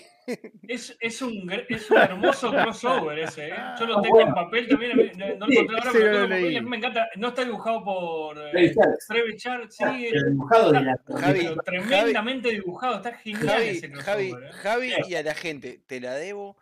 Lo voy a leer para el próximo Orígenes Secretos, porque la verdad me llamó la atención. Este, este es muy divertido, o sea, está bueno, está ambientado en, la, en el pasado, digamos, de, y, y hacen un- una mentira que es como, que, como, como si los X-Men y los Wildcats se, se conocieran en diferentes eras, de, teni- teniendo en cuenta las eras ¿no? La edad de oro, la edad de plata, Claro, un what if precioso. sí, qué sé yo. Ponele. Y, y acá está la Dark Age, que la dibuja Matt Broom, que no le importa a nadie. Bueno, nada, salieron cosas como esas, ¿no? No le importa a nadie, claro. Y, y después este, hay, hay otro título de Wild, un segundo título de Wildcats cuando cierra el primero, que está dibujado por Travis Charles y escrito por Scott Lobdell. Bueno, ¿no? después este título lo escribe creo que Joe Casey o Joe Kelly, uno de los dos, Joe Casey me parece.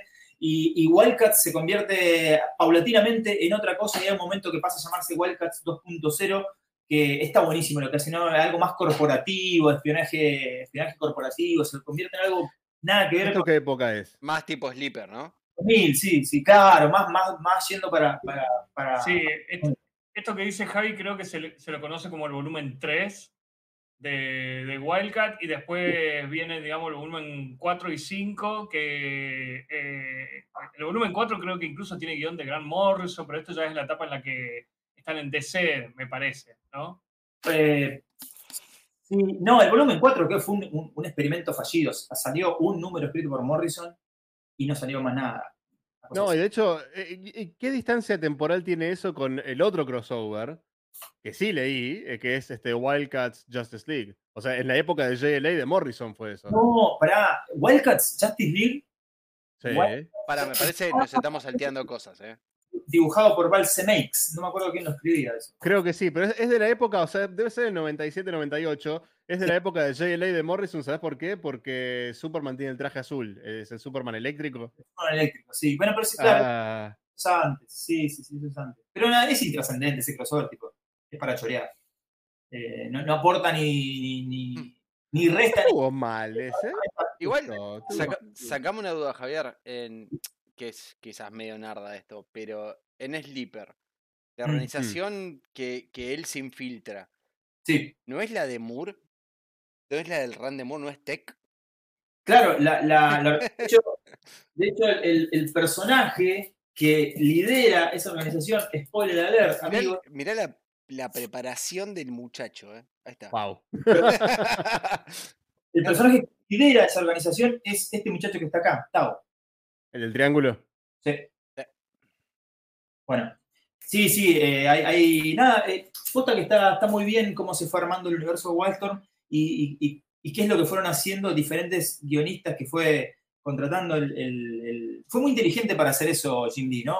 Capaz que en otras cosas uno lo puede putear y todo, pero me parece que de todos los imprints que se desprendieron de los eh, creadores originales, de, de- de los fundadores, miembros originales de, de Image, el que mejor construyó un universo medianamente coherente, qué sé yo, y, y- y generó cosas más interesantes con sus personajes, fue, fue, fue, fue Jim Lee, o sea, fue el único sí, que logró Sin duda. eh, de hecho, en un momento vamos a hablar también, pero el chabón, eh, bajo, su, bajo su guardia, digamos, creó, no él, pero digo, dentro de su, de su, de su imprint, se creó una de las historias que está considerada por mucha gente, y yo me incluyo, un clásico moderno, el uno de los últimos clásicos modernos de la historieta, que es el famoso Planetary.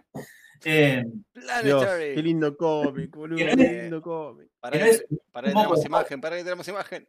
Para- Claro, bueno, eh, de Authority no lo mencionamos, pero nosotros, Javi, Ahí creo que vos te acordás, le hemos dedicado un capítulo a, mínimo le hemos dedicado un capítulo a Miller, o al menos a lo que es el Millerverse, Ahí sí, el eh, Millerverse. eligiendo y hablando de, de algunas obras de él. Y también en otros programas hemos hablado de otros cómics de Miller porque es un autor que nos copa mucho. Eh, de Authority, el volumen 1 al menos, eh, estaba, eh, tenía guion de él. El y- segundo, la segunda parte. Es- del El tres, segundo. La El primera segundo. parte del volumen 1 era de Ellis. Ellis. Ah, claro, de Ellis, sí, sí, sí, la segunda parte. Eh, y Quietly, si no me equivoco. Sí, señor. Claro, Ellis con Quietly, la, la primera colaboración que. eh, no, perdón. Miller con Quietly en la segunda parte, sí. Que es la primera colaboración que hacen, ahora más famosos por Jupiter's Legacy, ¿no? La última colaboración. Claro, yo pero- acá tengo exactamente la primer, eh, el primer volumen, digamos, parte del primer volumen que justamente está eh, Ellis con Brian Hitch. Un Brian Hmm. Hitch eh, bastante piola. eh, Sí. Sí, En esa época- en más. esa época me gustaba mucho. Uy, sí, después Hitch medio como que. Antes, de, antes de seguir avanzando, voy a retomar algo que, había, que le había comentado a, a Martín, que era este tema de que el chabón intentó volver un poquito para atrás, leer el volumen anterior de Stormwatch cuando, cuando leyó el crossover y después leyó Authority, qué sé yo. Y lo que yo le dije es que es, que es complicado porque cuando Warren Ellis en el número 37 del volumen 1 agarra a Stormwatch, el chabón empieza a hacer un laburo de hormiga, primero, para darle coherencia a toda esa mierda que era Stormwatch, posta, los primeros 36 números de Stormwatch, no hay rescatable ninguno, pero ninguno, ¿eh? Más o menos. No zafa nadie ahí.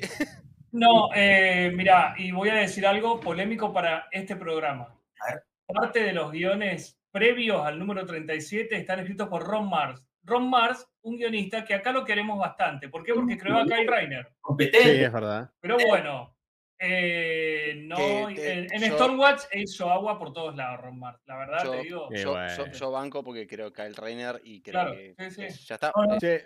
Es, mi nuevo Dios. quiero, qui- quiero hacer un pequeño paréntesis acá y esto va probablemente para Javi y para Matt. Repártanselo como quieran.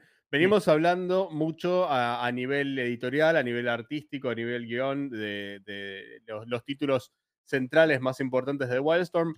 Ah, ¿Por qué no hablamos un poquito, así como breve sinopsis de, de qué tratan, de qué trata Wildcats, de qué trata Stormwatch, así muy cortito, como para ir guiando a la gente que eh, no los leyó, como yo, por ejemplo, que bueno, yo igual eh, algo de entendimiento tengo sobre qué tratan, pero así como una breve sinopsis de la, la temática del cómic. Sí. Eh, Mati. Eh, bueno, sí, ¿Quién quiere? ¿Quién quiera? Aquí la aprovecha y huye. sí. Los maté, Eh, muy difícil decir, no, No, no, no, no, no, no, no, no, ¿Podemos no, para, el poder de síntesis, chaqueño? para nada, no, no, no, no es para nada difícil. Bueno, algo hemos hablado de, de Authority, por ejemplo. Authority es un es una Liga de la Justicia que tiene a eh, No. Mi- Midnighter, Apollo, de Engineer, eh, Jenny Spark, eh, el Doctor. eh, es un grupo de es un Special Cops, eh, Special Black Ops, digamos, pero superheroico. Es un grupo que, como mencionamos hoy, por motivos que suceden en el, en el título de Stormwatch, son algunos de los so- sobrevivientes que formarían este super equipo que, a diferencia de varios de los grupos que hemos mencionado eh, a- a- hasta ahora, no tienen, digamos, un carácter oficial en el sentido de que no le tienen que responder a ninguna organización, ni cubierta ni encubierta, no tienen que responder ante ningún gobierno toman las decisiones eh, en pos de a lo que ellos le- les parece que, o sea, primero, se enfrentan a amenazas que están completamente fuera de escala. O sea, Sí, el no, nivel tremendo, el, nivel- el nivel de, con respecto incluso a las amenazas que ya venían enfrentando distintos grupos, ¿no? como Wildcats, eh, Stormwatch, bueno, las amenazas a las que se, de las que se hace cargo de Authority son unas amenazas que si no, si no se hacen cargo de ellos, cagamos fuego todo en el planeta, más o menos. O sea, son amenazas mínimo Y, de, y de carácter fuego el planeta en ocasiones, incluso. Claro, ¿eh? sí, sí, por eso. Es un eh, nivel de amenazas. eh, A veces casi literal. O sea, Ni- Nivel de amenaza omega. Bueno, y va- vamos con, con Wildcats ahora. ¿Cuál es la temática central así cortita de Wildcats? Si querés, Javi. Sí, lo- los Wildcats básicamente son, un- en realidad son eh, estos, los personajes principales eh, son extraterrestres, son de una raza llamada los Keruins, que tienen un- una guerra infinita, así como los Autobots y los Decepticons, eh, tienen una guerra infinita contra los, contra los Demonites. y bueno, esa, esa guerra es trasladada a la Tierra por motivos que no me voy a poner a explicar este, ahora porque no tiene sentido. Y, y un poco el enfrentamiento de esas dos facciones es eh, el- el- el arranque y el porqué de, esto, de estos personajes. ¿no? Los Wildcats este, son algunos, de, algunos Kerubins que están en la Tierra y tienen poderes especiales. eh, contra los Demonites, que son unos bichos obviamente feos porque se llaman Demonites, no van a ser lindos, ¿no? Una cosa Claro, a Claro. se me ocurre. eh, este, siempre me pregunto eso, ¿por qué, por qué el, el- el villano siempre tiene que ser feo eh, estéticamente? ¿Por qué no puede ser un villano todo fachero, lindo y hermoso? que- y- es que- Bueno, pará, pará, Máxima Pará, pará, villana estaba re buena, ¿eh? no, hay excepciones. Máximo, No. ¿verdad? Bueno, yo, yo acá eso lo pongo en debate y lo voy a poner en debate siempre. No, es- no es, no es que es feo, es que es alienígena para vos, Javi. No, no, no, pero digo, pero siempre, eh, a ver, como el, el- digamos, ¿no? Como la, la- la contraposición. Tenés a Spartan, que es un chabón que se para así, todo trabado, y los demonios parecen demonios, tipo, ¿entendés? Tipo, Claro, son. claramente vos lo ves y decís, este me va a cagar y a este le voy a pedir ayuda. Bueno, pero Claro. ima- imagínate. Spartan sabe indicarme dónde está el kiosco más cercano y este flaco me queda robar la Ayuda, a la billetera. calle sí, y este hijo de puta me va a poner la pata, ¿entendés? Me va a hacer un sí. que- pero imagina, imagínate lo que debe ser el Tinder alienígena, es tipo, si, Ah, si no, sos, lo- si no sos cuadrúpedo, swipe right, ¿entendés? Exacto. Entonces, entonces medio que están en el medio de esa guerra y los chabones de nada, de paso tratan de, de- de- evitar que, lo- que los demonios hagan cagadas. Entonces la gracia es esa, de que co- los, los Kerubin son los buenitos y los demonios son los malitos. Es- eso es básico. Claro. Y esto, Pero bueno, eh, No, la pero- guerra de pero ellos cae acá la- en la Tierra Es la y, por- polarización por, motivos clásica. y sí. está bien. Y Stormwatch directamente sí es un grupo de, eh, de reacción. Eh, eh, Stormwatch inicialmente está manejado por eh, operaciones internacionales, es un grupo de respuesta. Cuando hay algún quilombo, los chavales están en una estación espacial que se llama Skywatch, que es como la atalaya de la Liga de la Justicia, este, Sí. muy, muy parecido por alguna eh, casualidad que desconozco. Eh, y los chavales están ahí, son un grupo de, de agentes con superpoderes, este, y cuando hay algún quilombo que es detectado por este satélite, hay un, hay un, hay un personaje en particular que se llama el Weatherman, el hombre del clima, que es el líder de, de- los este, de Stormwatch, El Eh, meteorólogo. el meteorólogo, claro, este, y está todo el tiempo ahí, y ti- tiene gente monitoreando el planeta. Cuando hay un quilombo, lo detectan, un quilombo grosso, lo detectan que no, que no puede ser solucionado por, por, por los, por los lugareños y mandan a un equipo para solucionar ese tema, ¿no? Para, discúlpame, es, es tipo la, la NASA de serio de, de. Sí, sí, sí. Eh, sería, sería eso. Son como, un, eh, como, como los Kobani de- del universo Wildstorm que van a cuando, cuando algo está fuera de control. Esa es la idea básica. Eh, y los personajes son todos unos iguales a otros, ¿viste? Mucha testosterona, lo de siempre, ¿no? Pero, ¿qué pasa? Cuando Jim Lee le da, le dice a Warren Lee, che, ¿me escribís esto? Eh, ¿Y qué, te, qué, te- qué- qué querés que haga? Le dice War- Warren. ¿Qué creen que haga? Y, y Jim Lee dice, hacé lo que se te cante la boca, hacé lo que quieras. Claro. El amigo Che, Warren, bols- ¿Cantidad de bolsillos promedio por personaje en eh, un montón, pero se van reduciendo con el paso del tiempo. ¿eh? Cuando, ya, Bien. cuando ya agarra a Warren Ellis empieza a encaminar un poco la cosa con un dibujante que no es muy top, que no es muy conocido, Ay, eh, Dios pero, tenía su nombrecito, que era Tom Rani. Tom Rani este, agarra Pariente de Rodolfo. pariente de Rodolfo, no, este es Ron Con doble N y, la- y una I latina. Eh, Ay, entonces, Dios. eh, eh, más o menos por esta época, este es el número 42. eh, en el número 37 comienza a escribir Warren Ellis. ¿Y, y qué pasa? Hace algo impensado hasta ese momento para, para los personajes de Stormwatch, que es que les una buena historia. se empieza a dar personalidad, boludo. ¿Entendés? Los chabones de golpe tienen personalidad, tienen, eh, Me muero.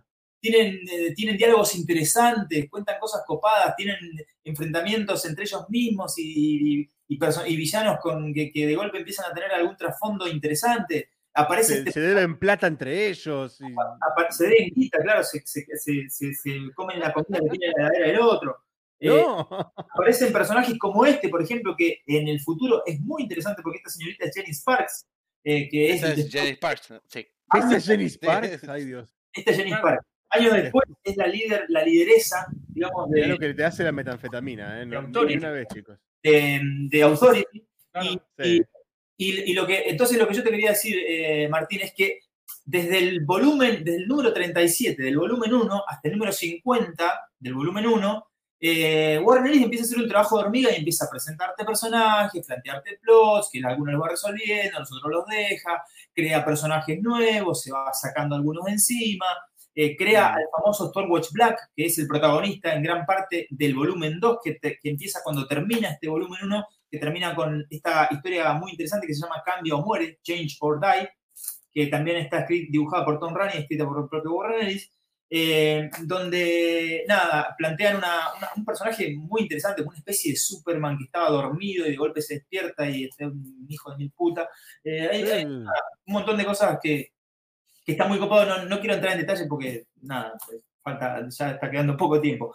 Eh, termina el volumen 1 de Stormwatch que, te digo, repito de nuevo, va presentando algunos personajes y los tiene ahí, este, eh, los, va, los va cocinando de a poquito, ¿viste? El chabón va cocinando de a poco, un caldito ahí va haciendo, va armando algo. Eh, empieza un volumen 2 de Stormwatch que por primera vez empieza a dibujar a este señor que se llama Brian Hitch, donde nos presenta, por ejemplo, a Superman y a Batman, pero con una- un pequeño detalle, este, que era pareja entre Apollo Midnighter, pero no es el kit de la cuestión. Este, este- esto, es, esto es lo importante, no es el kit de la cuestión. Son personajes bastante interesantes. Acá plantean también una especie de pseudo Liga de la Justicia, eh, que es como una, una- un homenaje, una parodia, donde hay personajes que después la palman y algunos que siguen, obviamente, como Midnighter y Apolo. Y ese volumen 1, perdón, perdón, volumen 2 de Storm dos.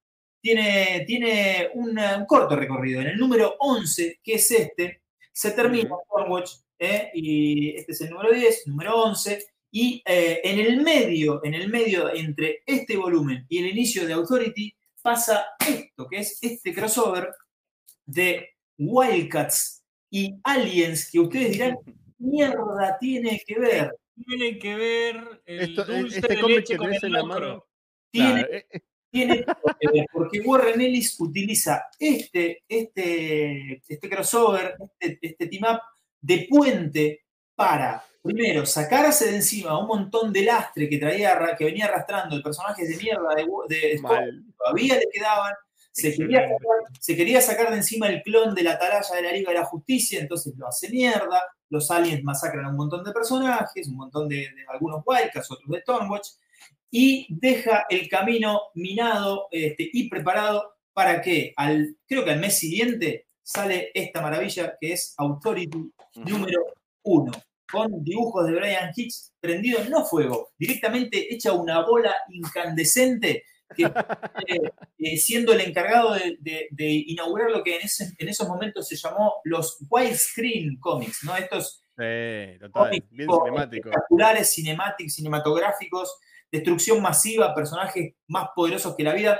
Y lo, lo interesante de, de- de la construcción que va haciendo Warren Ellis con, con- con Authority es que cada uno de estos personajes que el chabón fue construyendo como en dos años y medio, tres años, termina armándose una pseudo Liga de la Justicia con personajes ultra poderosos en cada una de las especialidades que uno pueda pensar en un grupo como la Liga, como los Vengadores, etc.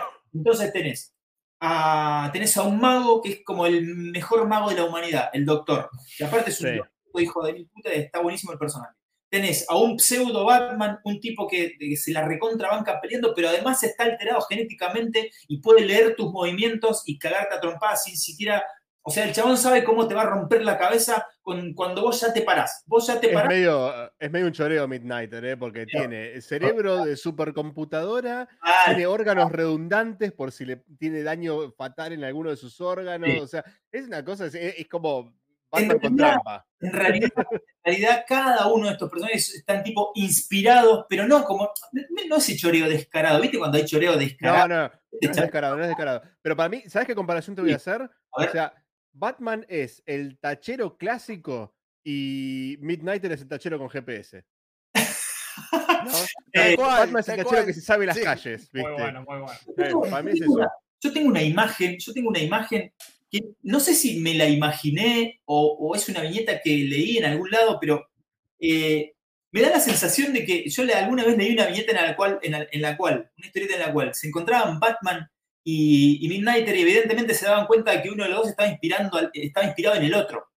Eh, y, este, y, y- y le dice, y le dice a Midnighter a Batman, evidentemente eh, el, el segundo soy yo porque tengo el traje cool.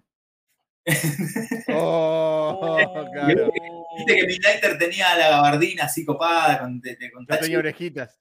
Claro, no, te- no tenía orejas, tiene como un protector. Nada, bueno, eh, eso no sé de dónde mierda lo saqué.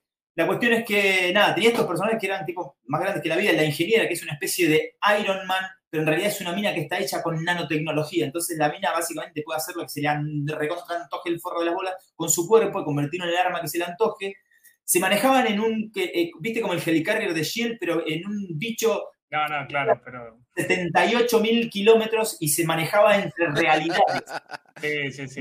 Increíble. Es una. eh, Que, que después Grant Morrison mete diferentes categorías de- del carrier, como se llamaba Sí, carrier, la Sí, el ¿no? carrier, el carrier, sí. Sí. Mete como diferentes categorías del carrier cuando, o sea, eventualmente Wildstorm es integrado al universo DC, Morrison se agarra de las cosas copadas de Authority y pone lo de el, el bleed, el sangrado, que es como el espacio que hay entre universos, y el carrier de, de Authority es uno de una enorme flota de carriers que son eh, naves que específicamente navegan el sangrado. Y como que el carrier de Authority era como de la categoría media y por arriba suyo estaba como el Enterprise de los carriers, que era Increíble, Esos una conceptos brutalidad.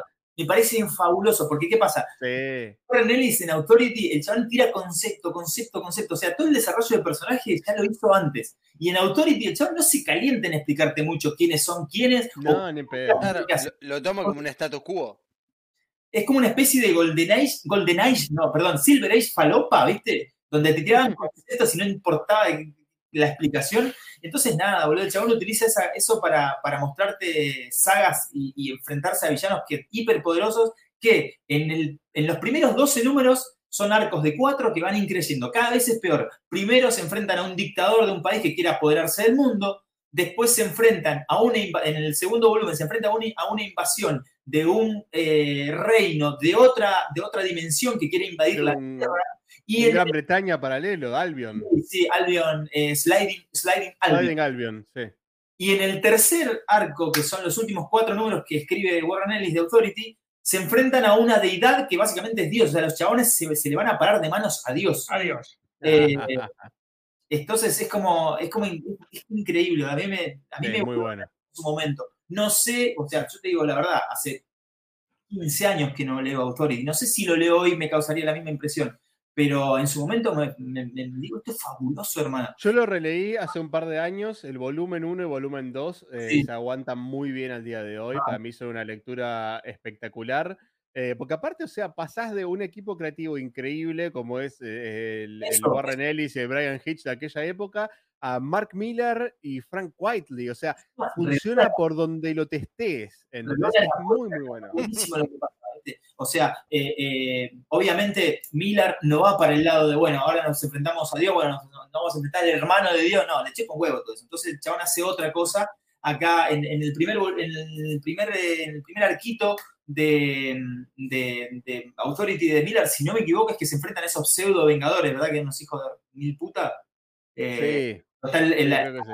cuando está la, la famosa escena del, del martillo neumático y con el, con el chabón que había, que había violado a Midnighter, ¿no? sí. Sí, Eh, sí. Ah, porque Se pará, pará, claro, vos- decís Claro. este, el, el- el- el grupo, o sea, la, la- la authority falsa, digamos, que arma, no sé, Sí. eh, los, los países del G7 agarran posthumanos con poderes similares a los de authority, les dan identidades casi idénticas, mandan primero a un, eh, a un hillbilly, o sea, a un redneck, Sí. con 1200 superpoderes distintos a reventar a authority arriba del mismo carrier, Sí. los encarcelan, le sacan los poderes, les hacen de todo y viene como una authority falsa a suplantarlo que respondían a los intereses de las, de las naciones del G7. Y obviamente agarran a todos, salvo a Midnighter, que después se encarga de masacrarlos uno a uno, por supuesto. Pero Midnighter no es ningún pelotudo. No, no, no fue con, bueno, ahora voy, esta es mi misión de venganza, a este lo bajo así, a este lo bajo así, a este lo bajo No, primero fue y liberó a Apolo. Ya está, vos venía, Sí. pues vamos a los mocos a todos, listo, ¡pum! Los hace mierda. fue fantástico. Esa Y bueno, primero tenía que ir a liberar a Apolo, por supuesto. Y encima, sí. encima se meten con cosas heavy, o sea, te dejan en claro que a Apolo se lo garcharon de onda, o Sí. sea, dejan claro. Y al final eh, viene el, el payback time de, de Midnighter con el martillo neumático diciéndole, así que vos te verás. Bueno, neumático, hermano. Hablando de cosas heavy en The Authority, una muy, muy, muy heavy es cuando buscan al doctor renegado. O sea, Sí. vamos a explicar un poquito el personaje del doctor. El doctor es un miembro de Authority que es esencialmente un mago todopoderoso. Pero el doctor es un título que se va traspasando de persona a persona, pues es una especie de estatus chamán de la tierra, ¿no? Sí. Eh, tipo, Jesús fue un doctor, básicamente. ¿Y Bueno. cómo se sabe esto? Porque cada doctor tiene acceso a un lugar eh, metafísico, que es el jardín de la memoria ancestral, donde puede encontrarse con los do- doctores previos, Sí. conversar, pedir consejo y qué sé yo. Entonces te muestran como personalidades muy copadas Y eh, de, adquirir, de- y de la tierra y real. adquirir el conocimiento de, de- de los anteriores, claro. Claro, exactamente. Y el doctor de, de la época de The Authority, como bien contó Javi hace un rato, es un dragón empedernido al que le cuesta mucho usar sus poderes de forma este, normal, digamos, y ser funcional del equipo, porque el chabón vive hasta acá de heroína. Pero en una historia muy zarpada, muy zarpada, resulta que el quilombo que tienen, que no me acuerdo exactamente qué es, solo lo puede arreglar un doctor previo, que es el doctor renegado, un doctor que usó sus poderes para beneficio personal y fue echado del jardín de la memoria ancestral, aparte todavía está vivo, que eso. Y entonces el tipo dice, bueno, si ustedes me dan mis poderes de vuelta durante una hora, yo arreglo el quilombo, pero agárrense porque en esa hora se las voy a hacer pasar como el orto. Y obviamente un tipo que tiene poder de alterar la realidad a la Authority, que no son ninguno moco de pavo, ninguno pelotudo, pero están un poquito en desventaja, es muy fulero lo que le hace a Engineer, ¿sí? A esta chica con nanotecnología que controla la- la- las computadoras y qué sé yo. El chabón le reescribe el pasado y en el pasado él se le encuentra a ella de pendeja y, y hay una especie de toqueta, o sea, muy heavy, muy heavy. Se y de pone- repente se- vuelve al se- presente se y la mina lo tiene al pone- tipo enfrente y se pone de rodillas a llorar porque no puede ni verlo Claro, por las cosas que le hizo. Se pone Dark, medio dark. como la mierda, sí. como la Sí, sí, mierda. sí, Tipo, tipo historia Ese- de ese momento me Petris. re choqueó a mí. O sea, volví para atrás un par de páginas y lo volví a leer. Como diciendo, yo acabo de leer lo que creo que acabo de leer. Sí, sí, Que sí. es raro que te pase eso con un cómic, Bueno, ¿eh? pero, pero sí, pará, pero me pará. puso picante ahí. No, no, no quiero meter ruido, pero está bueno cuando de repente lees un cómic y de repente tenés que hacer dos páginas para atrás para decir, tengo sí, que sí. releer esto porque está demasiado bien o demasiado mal, pero me, trajo una respuesta emocional. ¿Entendés? Sí. Sí, total, tipo, total. tengo, o sea, tengo que rehacer esta experiencia y no va a ser igual la segunda vez que lo lees, obviamente. no, no, no, no. Eh, otro personaje de Authority que, que- que no lo quiero dejar de, de mencionar porque me encanta el concepto de ese personaje es Jack Hawksmoor, que es un chabón de superhéroe. Es Me Jack. Jack. Es un chabón que tiene el- la facultad de comunicarse con las ciudades. El chabón eh, siente el espíritu, el alma de las ciudades, se puede comunicar con ellas como si fueran seres sintientes y pensantes. me- megalopatía. Es hermoso, es hermoso. Es un personaje que fue abducido por alienígenas, alterado genéticamente y solamente puede sobrevivir en contextos urbanos. Si el chabón se aleja de las ciudades, básicamente se muere lentamente.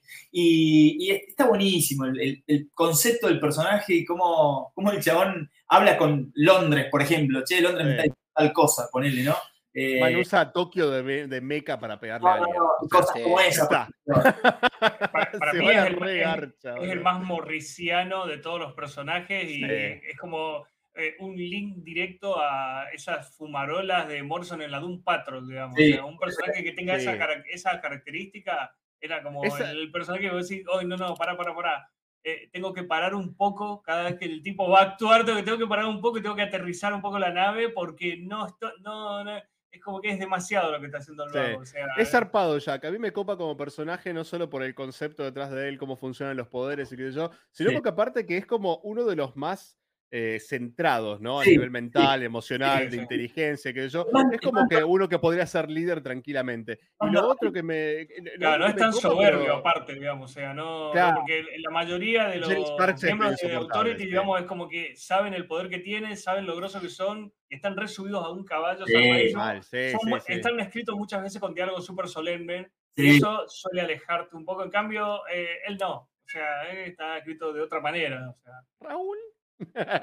Bueno, yo Le mandamos un saludo al gato de, que acaba Yo de soy- cerrar. yo soy Ah, fan- mirá, el de Javier esta vez. yo soy fanático de Transformers y, y, no sé, Metroplex es, es un gran ejemplo de esto. Es como, Mm. es una ciudad gigante que te caga a piñas. Claro, como, Claro, tipo, tal cual.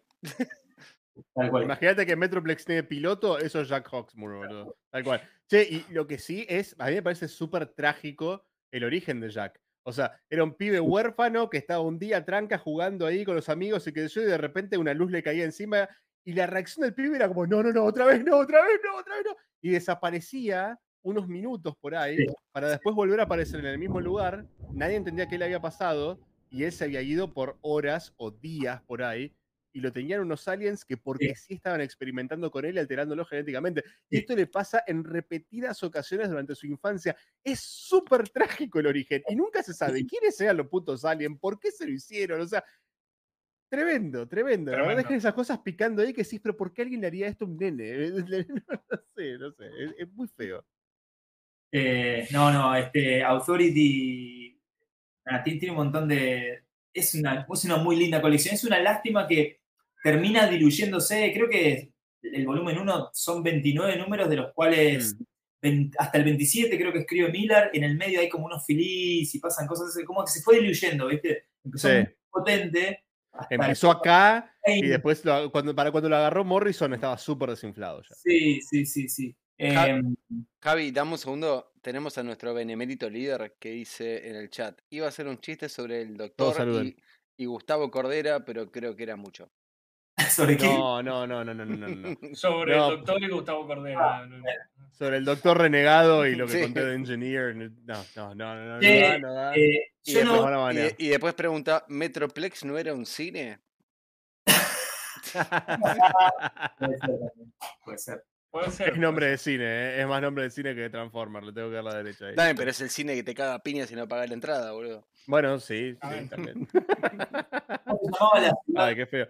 La ciudad de los Decepticons? ¿Skylinks era? No, no, Skylinks era otro. No, no, no. No, eh, no sé si Tenía tenían. ¿Tenía una? ¿Tenían Ciudad de los Tenía que Decepticons? estar el anti, el anti Metroplex tenía que estar, no importa. bueno. No me acuerdo. Yo me acuerdo de los Decepticons tenían a Astro Train y los Autobots tenían a, a Metroplex y a Omega Supreme. Claro, Omega Que Super era escala un cohete. Metroplex era una ciudad. Claro, sí, sí, sí, sí. Pero no, no- Tríptico, ¿no? La ciudad, la ciudad gigante.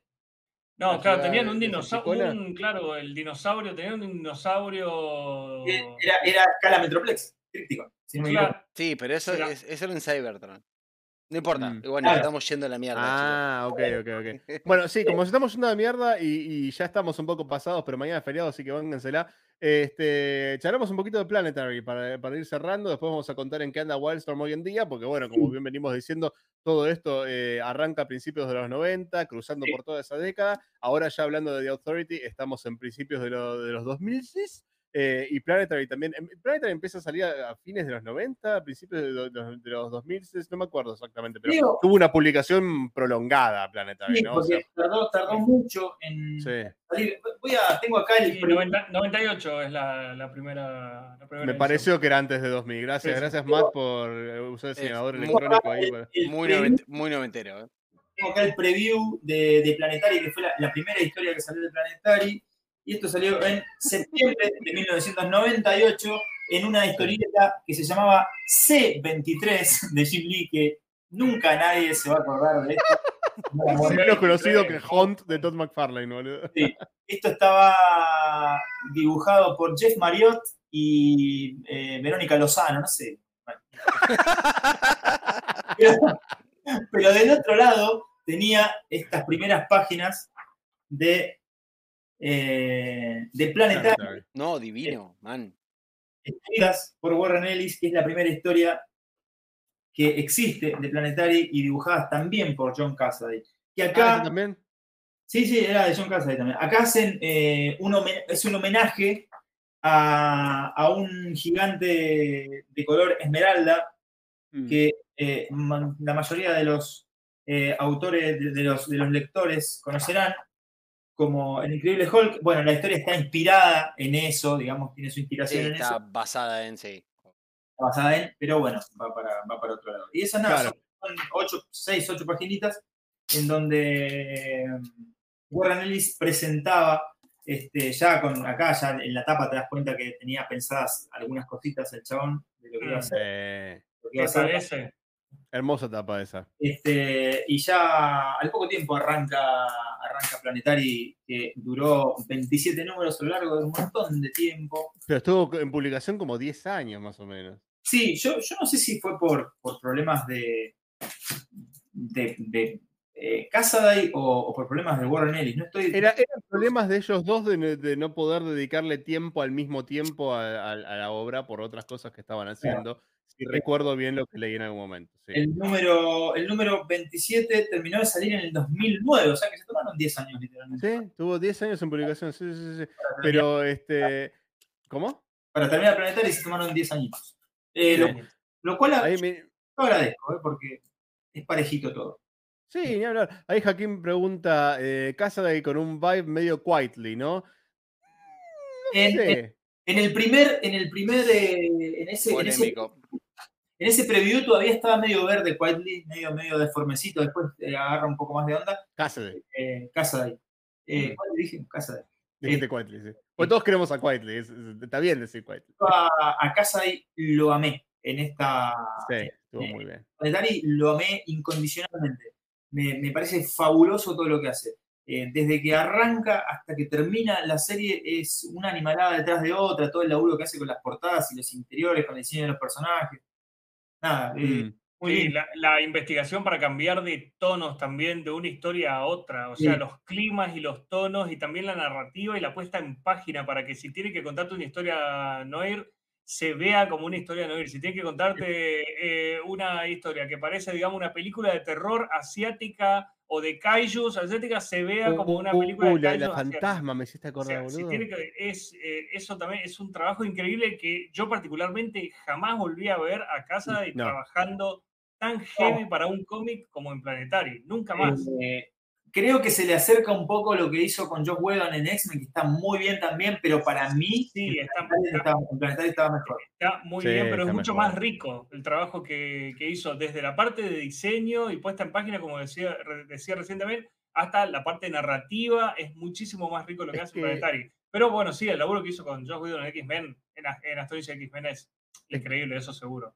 Es que Pla- precioso. Planetary para mí es- es un proyecto con un amor incondicional, boludo, Sí. de parte de los autores. ¿eh? Eh, sí, es, sí. es un proyecto al que le pusieron todo Se comprometieron. que, que tenía como, como objetivo principal y final honrar a la, a la ficción literaria. Sí, ¿no? Eh, en, una, en una forma es, es- es comparable con, eh, con la Legión Extraordinaria de, de La Alan Moore, aunque es muy distinto claro, y comparable al mismo tiempo en el sentido que ambas historias transcurren en un mundo donde de una forma u otra, gracias al dominio público y a- a- al estatus de dominio público o copyright de determinadas propiedades, de una forma u otra, todos los personajes de ficción existen. Sí. Hay una versión de Tarzán, hay una versión de los marcianos de Mars Attacks, hay una versión de lo que se te ocurre, de Thor, de Hulk, de lo que se te ocurra, de los Fantastic Four, y no me hagan hablar. Eh, es, Sí, es sí.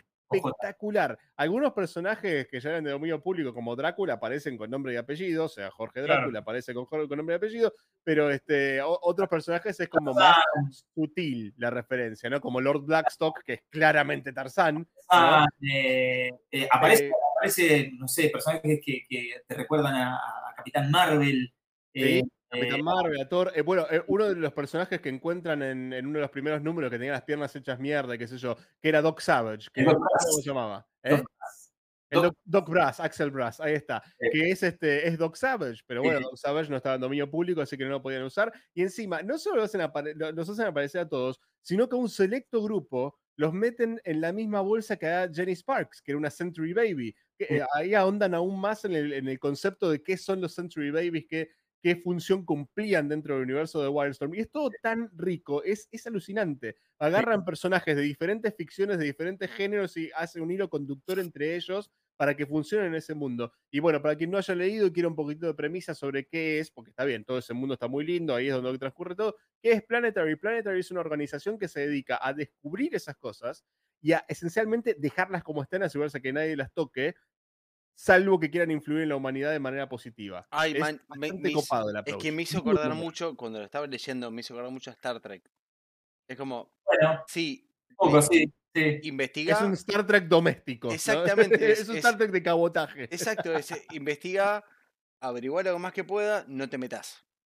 Claro, no toques, no toques. El eslogan de Planetary de es un mundo extraño, dejémoslo como está, es maravilloso. Claro. Son, este, No. el- la, otra, la otra forma que, que se presentaban eran que eran los arqueólogos de lo desconocido. Imposible. increíble. De lo imposible, ahí está. Lo imposible que investiguen la historia secreta de la humanidad, cosas que pasaron pero que nadie, absolutamente nadie sabe.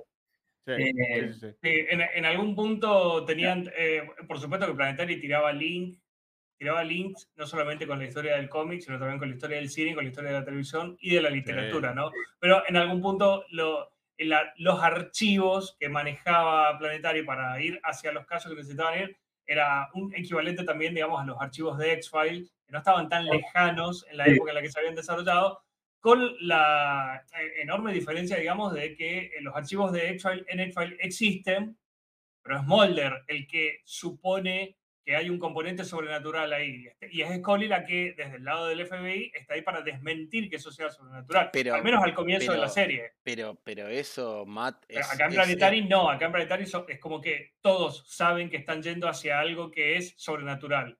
O sea, están todos convencidos de eso, ¿verdad? porque los archivos dicen eso. Está bien, pero Claro. eh, Scully es la contraparte pura y exclusivamente científica, que es tipo, no, no, no hay un bicho en Milwaukee que se está comiendo gente. Van, hay un bicho en Milwaukee que come gente. Claro. Y de Claro, repente. Así eh, que, bueno, Scully, metete la ciencia sí. en el orto, ¿ok? La- Mm. La Tierra es plana. Claro. Scully, Eh, ¿eh? Después, de- de, después de ocho temporadas es tipo, Scully, get the fucking picture. Hay cosas raras dando vuelta, please. eh, y después también. ¿Afloja Scully en algún momento? ¿Cómo? ¿Cómo? No, no vi X-Files, me aburre mucho. ¿Afloja Scully en algún momento? Sí, no, en un momento dado, de hecho, la serie eh, cambia rotundamente La- el eje y es a- Scully la que comienza a ser la, cre- la creyente de cosas sobrenaturales y Mulder el que discute todo el tiempo que ya no, no, hay, no hay tantas cosas sobrenaturales. Sobre todo lo Supuestamente- que tiene que ver, digamos, con Sí. los Lo mitos Lo compró la. Corpo a Mulder, Sí, loco. Lo compró la Corpo. Pero a Scully la, la embaraza un extraterrestre.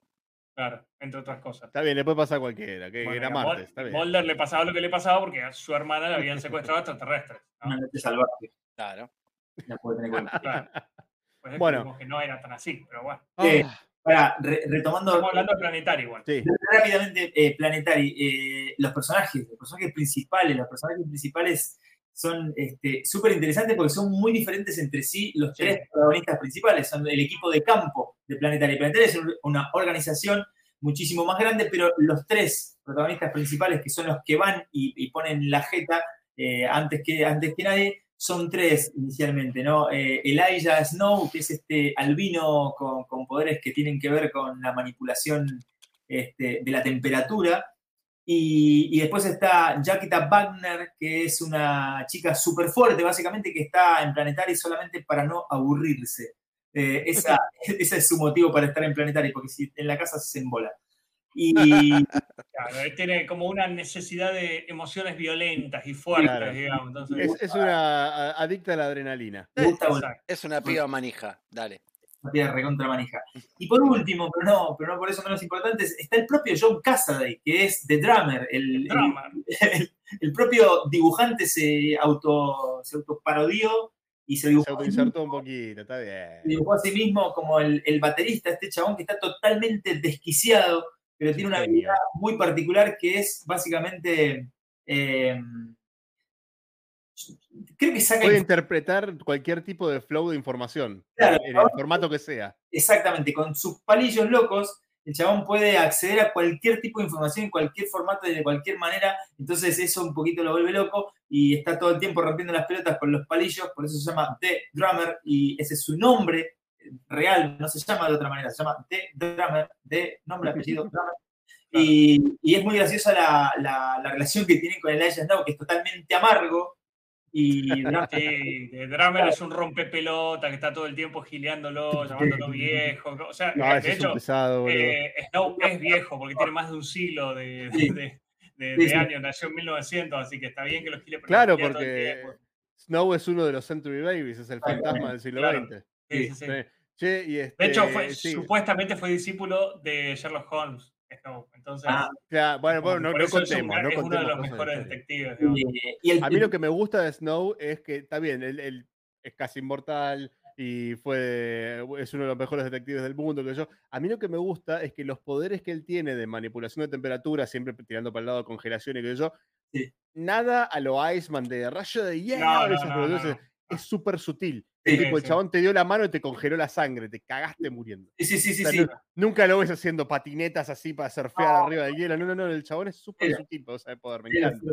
Eso está buenísimo. Bueno, y el primer arco, para, como para, para- para más o menos resumirlo, el primer arco consiste eh, sutilmente, porque arranca como especie, como si fuesen todos unitarios, ¿viste? Si esto- este número no tiene nada que ver con el otro, eh, Mm. y el otro no tiene nada que ver, hasta que llegas al 6-7 más o menos, y, y parece- pareciera que fueran todas historias sueltas.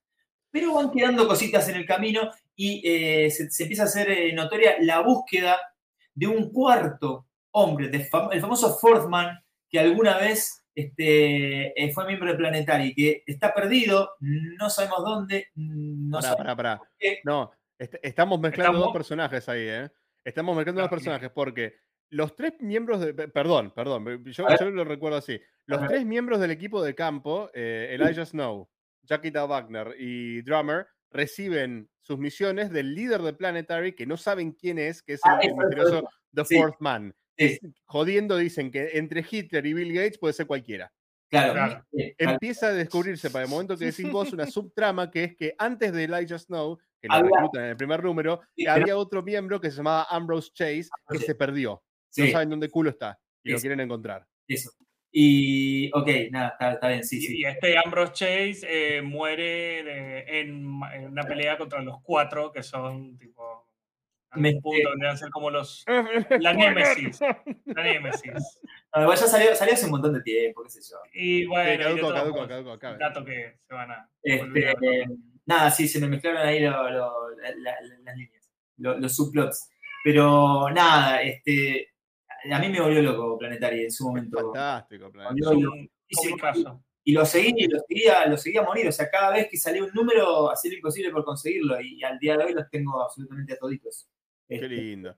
Yo lo leí digital hace unos cuantos años, hace alrededor de 10 años por ahí, leí Planetary, me encantó. Fue una época en que no, no- no fue por enojo ni nada, pero era como dije, no, es, es hora de investigar más fuera de DC y de Marvel, quiero leer otras cosas, más de un corte por ahí más adulto que yo, y ahí fue cuando encontré Authority, ahí fue cuando encontré Planetary, y no me acuerdo qué más leí, la verdad que con Planetary la pasé fantásticamente bien. Por suerte, para ese momento ya estaba terminado, pero estaba terminado hacía nada, porque Claro. lo leí en 2009 Planetary, así que estaba terminado hacía 25 minutos.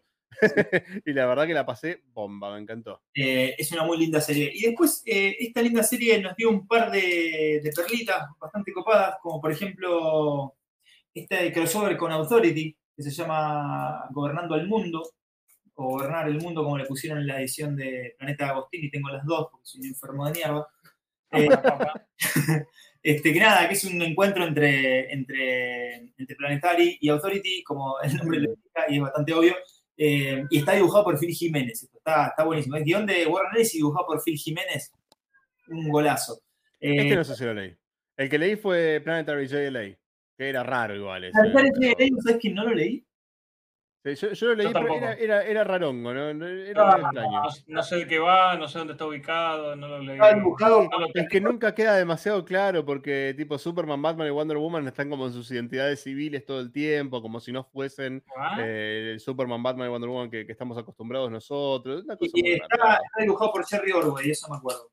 Sí, Sí, está dibujado por Jerry Orwell, es verdad.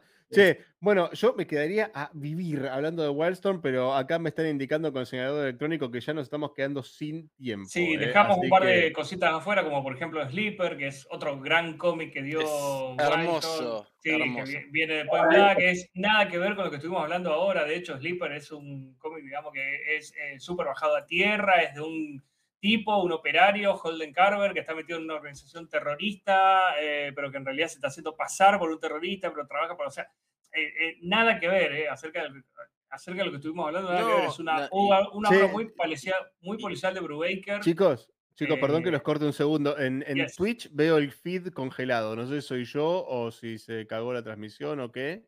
Yo lo veo Pero- en vivo, ¿eh? ¿Sí? Ah, Ah, no, entonces debe haber sido yo. No, sí, sí, sí. No dije nada, no dije nada. No, partial F, pero no. Por- ah, ah, ok, ok, hubo, hubo, no, no estaba loco. Sí. Porque el chat seguía andando, pero la transmisión estaba la tenía congeladísima. ¿Estamos? ¿Estamos al Sí, aire? estamos, estamos. Sí, sí, ah, muy bien, estamos muy bien.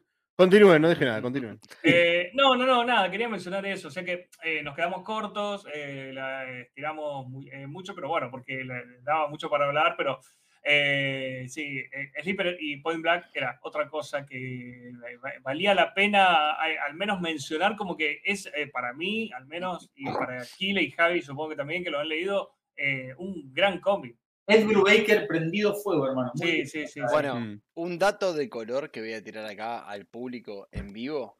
eh, cuando Opa. yo le dije a nuestro benemérito líder que tenía ganas de colaborar un poco más en serio con, con el podcast, me hizo editar un programa de Tierra X.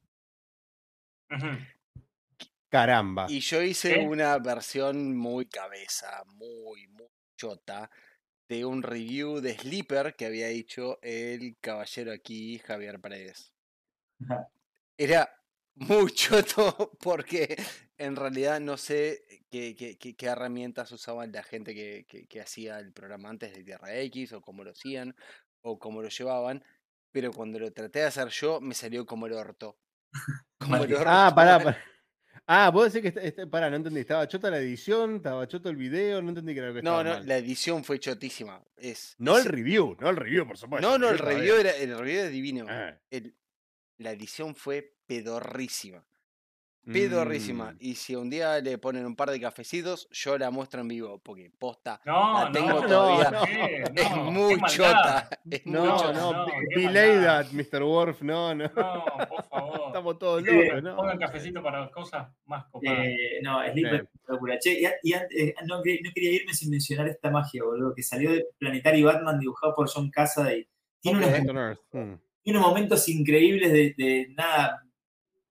Batman pasándose por diferentes líneas temporales, Cassaday dibujando a Batman al estilo Adam West, como Frank Miller, como Neil Adams, no es una locura. No Ah, mirá vos, me, me Pero no como eso. a Paro, ves que no le dan bola a Paro, viejo. La puta Esto- madre. ¿De, de qué época es eso, Javi? Y mirá, mirá lo que es esto. Volvete loco. Eh, man, tremendo, tremendo. Volvete loco. Esto es, esto debe ser eh, 2003. 2003. Ah, por la mitad del run de Planetary, más o menos. Mirá, mirá este, este homenaje.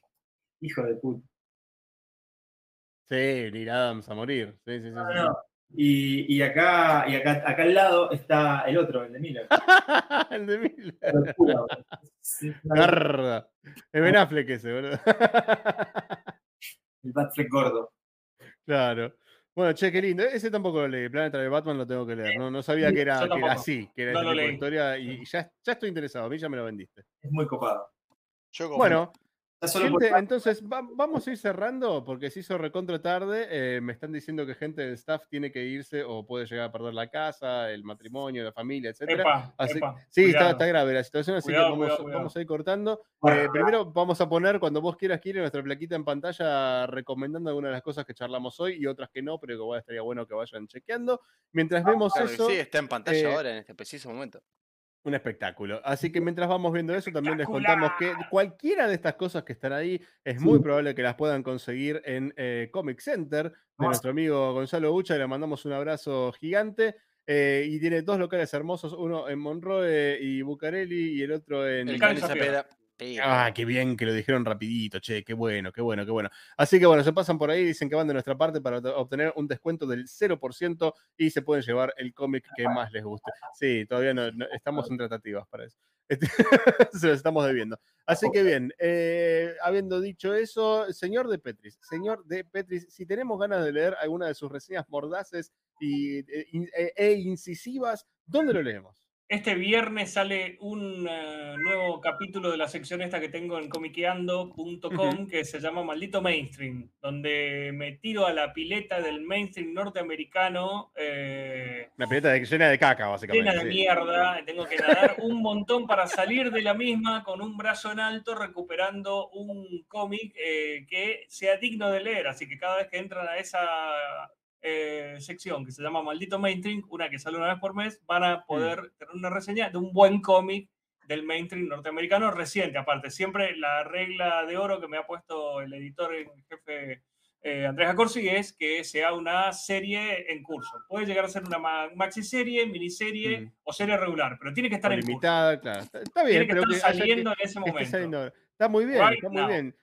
O sea, vamos a ponerlo así, te tirás en la pileta de caca del mainstream, rescatás un cómic, lo recomendás, o sea, es básicamente un leanlon garantizado. O sea, Lean ¿cómo se Long lo comparte, garantizado, viejo? exactamente. Vayan a leer esa reseña en Comiqueando y se llevan una muy linda recomendación, señor de Petris. Javi, ¿hay algún chivo de algo que estés haciendo, que tengas ganas de que la gente esté atenta, que alguna presentación, lo que vos?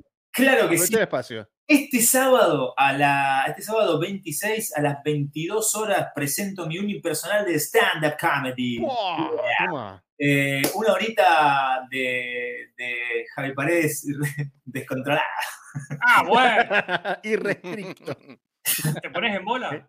Me pongo No, bueno. Vamos. Ahora sí. ¿Y dónde? canto canciones de, dro- dro- de drogadictos, no sé, que hago cualquier cosa. No, este, hago el unipersonal de, de stand-up en el Cubo Comedy, ahí cerca de Si me dan dos segundos, lo pongo en pantalla. Celaya 3053. va- eh, Voy a estar haciendo una hora de, de comedia y Mm. nada, los que quieran y las que quieren ir están recontra mega invitados e invitadas porque es gratis, no se paga entrada, simplemente vas a ver el show, si te gustó, dejas una luca y media, dos lucas y te vas tranquilo. Es Claro. una, ah, una- una pa- una pavada. ¿Cuánto sale un cómic hoy por hoy? ¿Cuánto sale un kilo de carne? Si es de Spider-Man, te puede llegar a salir 13 lucas el cómic. Pero bueno, escúchame, Celaya, 30-50, ¿cómo era? 3053. El teatro El 30-53. a partir de la noche. Zendaya, eh, Celaya, de con, con. Z y con Y. Esto es el, eh, el abasto. En Está, está en pantalla en este preciso momento. No, dame un Qué segundo. espectáculo, qué espectáculo que te operen Eh, así, loco, por venir favor. y, tomar algo, comer algo y mirar el show. Este, yo les garantizo que no se van a arrepentir. Eh, Yo me voy a cagar un montón de risa y eh, generalmente eso se ve reflejado en el público, lo cual agradezco mucho. Así es que nada, si quieren venir, están invitadísimos. Muy bien, excelente. Bueno, muchas gracias por pasar el anuncio. Ahí ya saben, si quieren ir a verlo a Javi, pueden ir ahí al sábado al Teatro del Cubo y cagarse de risa un ratito. Tiene, tiene tintes comiqueriles, imagino. Tiene, algo de sí, siempre alguna cosita tiene que haber, ¿no? Pero es, bastante genérico, digamos, para que Doña Rosa también lo pueda disfrutar. Así que- Bien, está bien, está bien. Es para toda la familia y el nerd también, lo Sí, cual está genial. Bien, entonces, amigos, eh, sin temática anunciada para el próximo programa, porque francamente no tenemos ni idea, les recordamos ¿A vos te que mañana Pijante Contenidos vuelve a activar este canal para el podcast de Revista Toma 5, eh, emisión en la que nos vamos a agarrar de los pelos con un fuerte, caliente y desastroso debate sobre series argentinas y alguna otra cosilla producida en Argentina también, agarrándonos, por supuesto, del anuncio de la película de los simuladores, porque así somos. Nosotros nos colgamos de la teta Nos de alguien. colgamos de cualquiera. sí. Exactamente. Así que estén acá en este mismo canal de Twitch mañana a las 10 de la noche para el podcast de Revista Toma 5. Dentro de 15 días estaremos aquí nuevamente con Orígenes Secretos, con temática a definir, pero a informar también antes de salir al aire. Así que bueno, gente, saluden que nos fuimos y hasta que nos volvamos a encontrar, lean un cómic, viejo, lean un cómic. ¿por qué Dan un cómic. Adiós. Gracias, Javi. Muchas gracias, Javi, por estar con nosotros. Adiós. Gracias.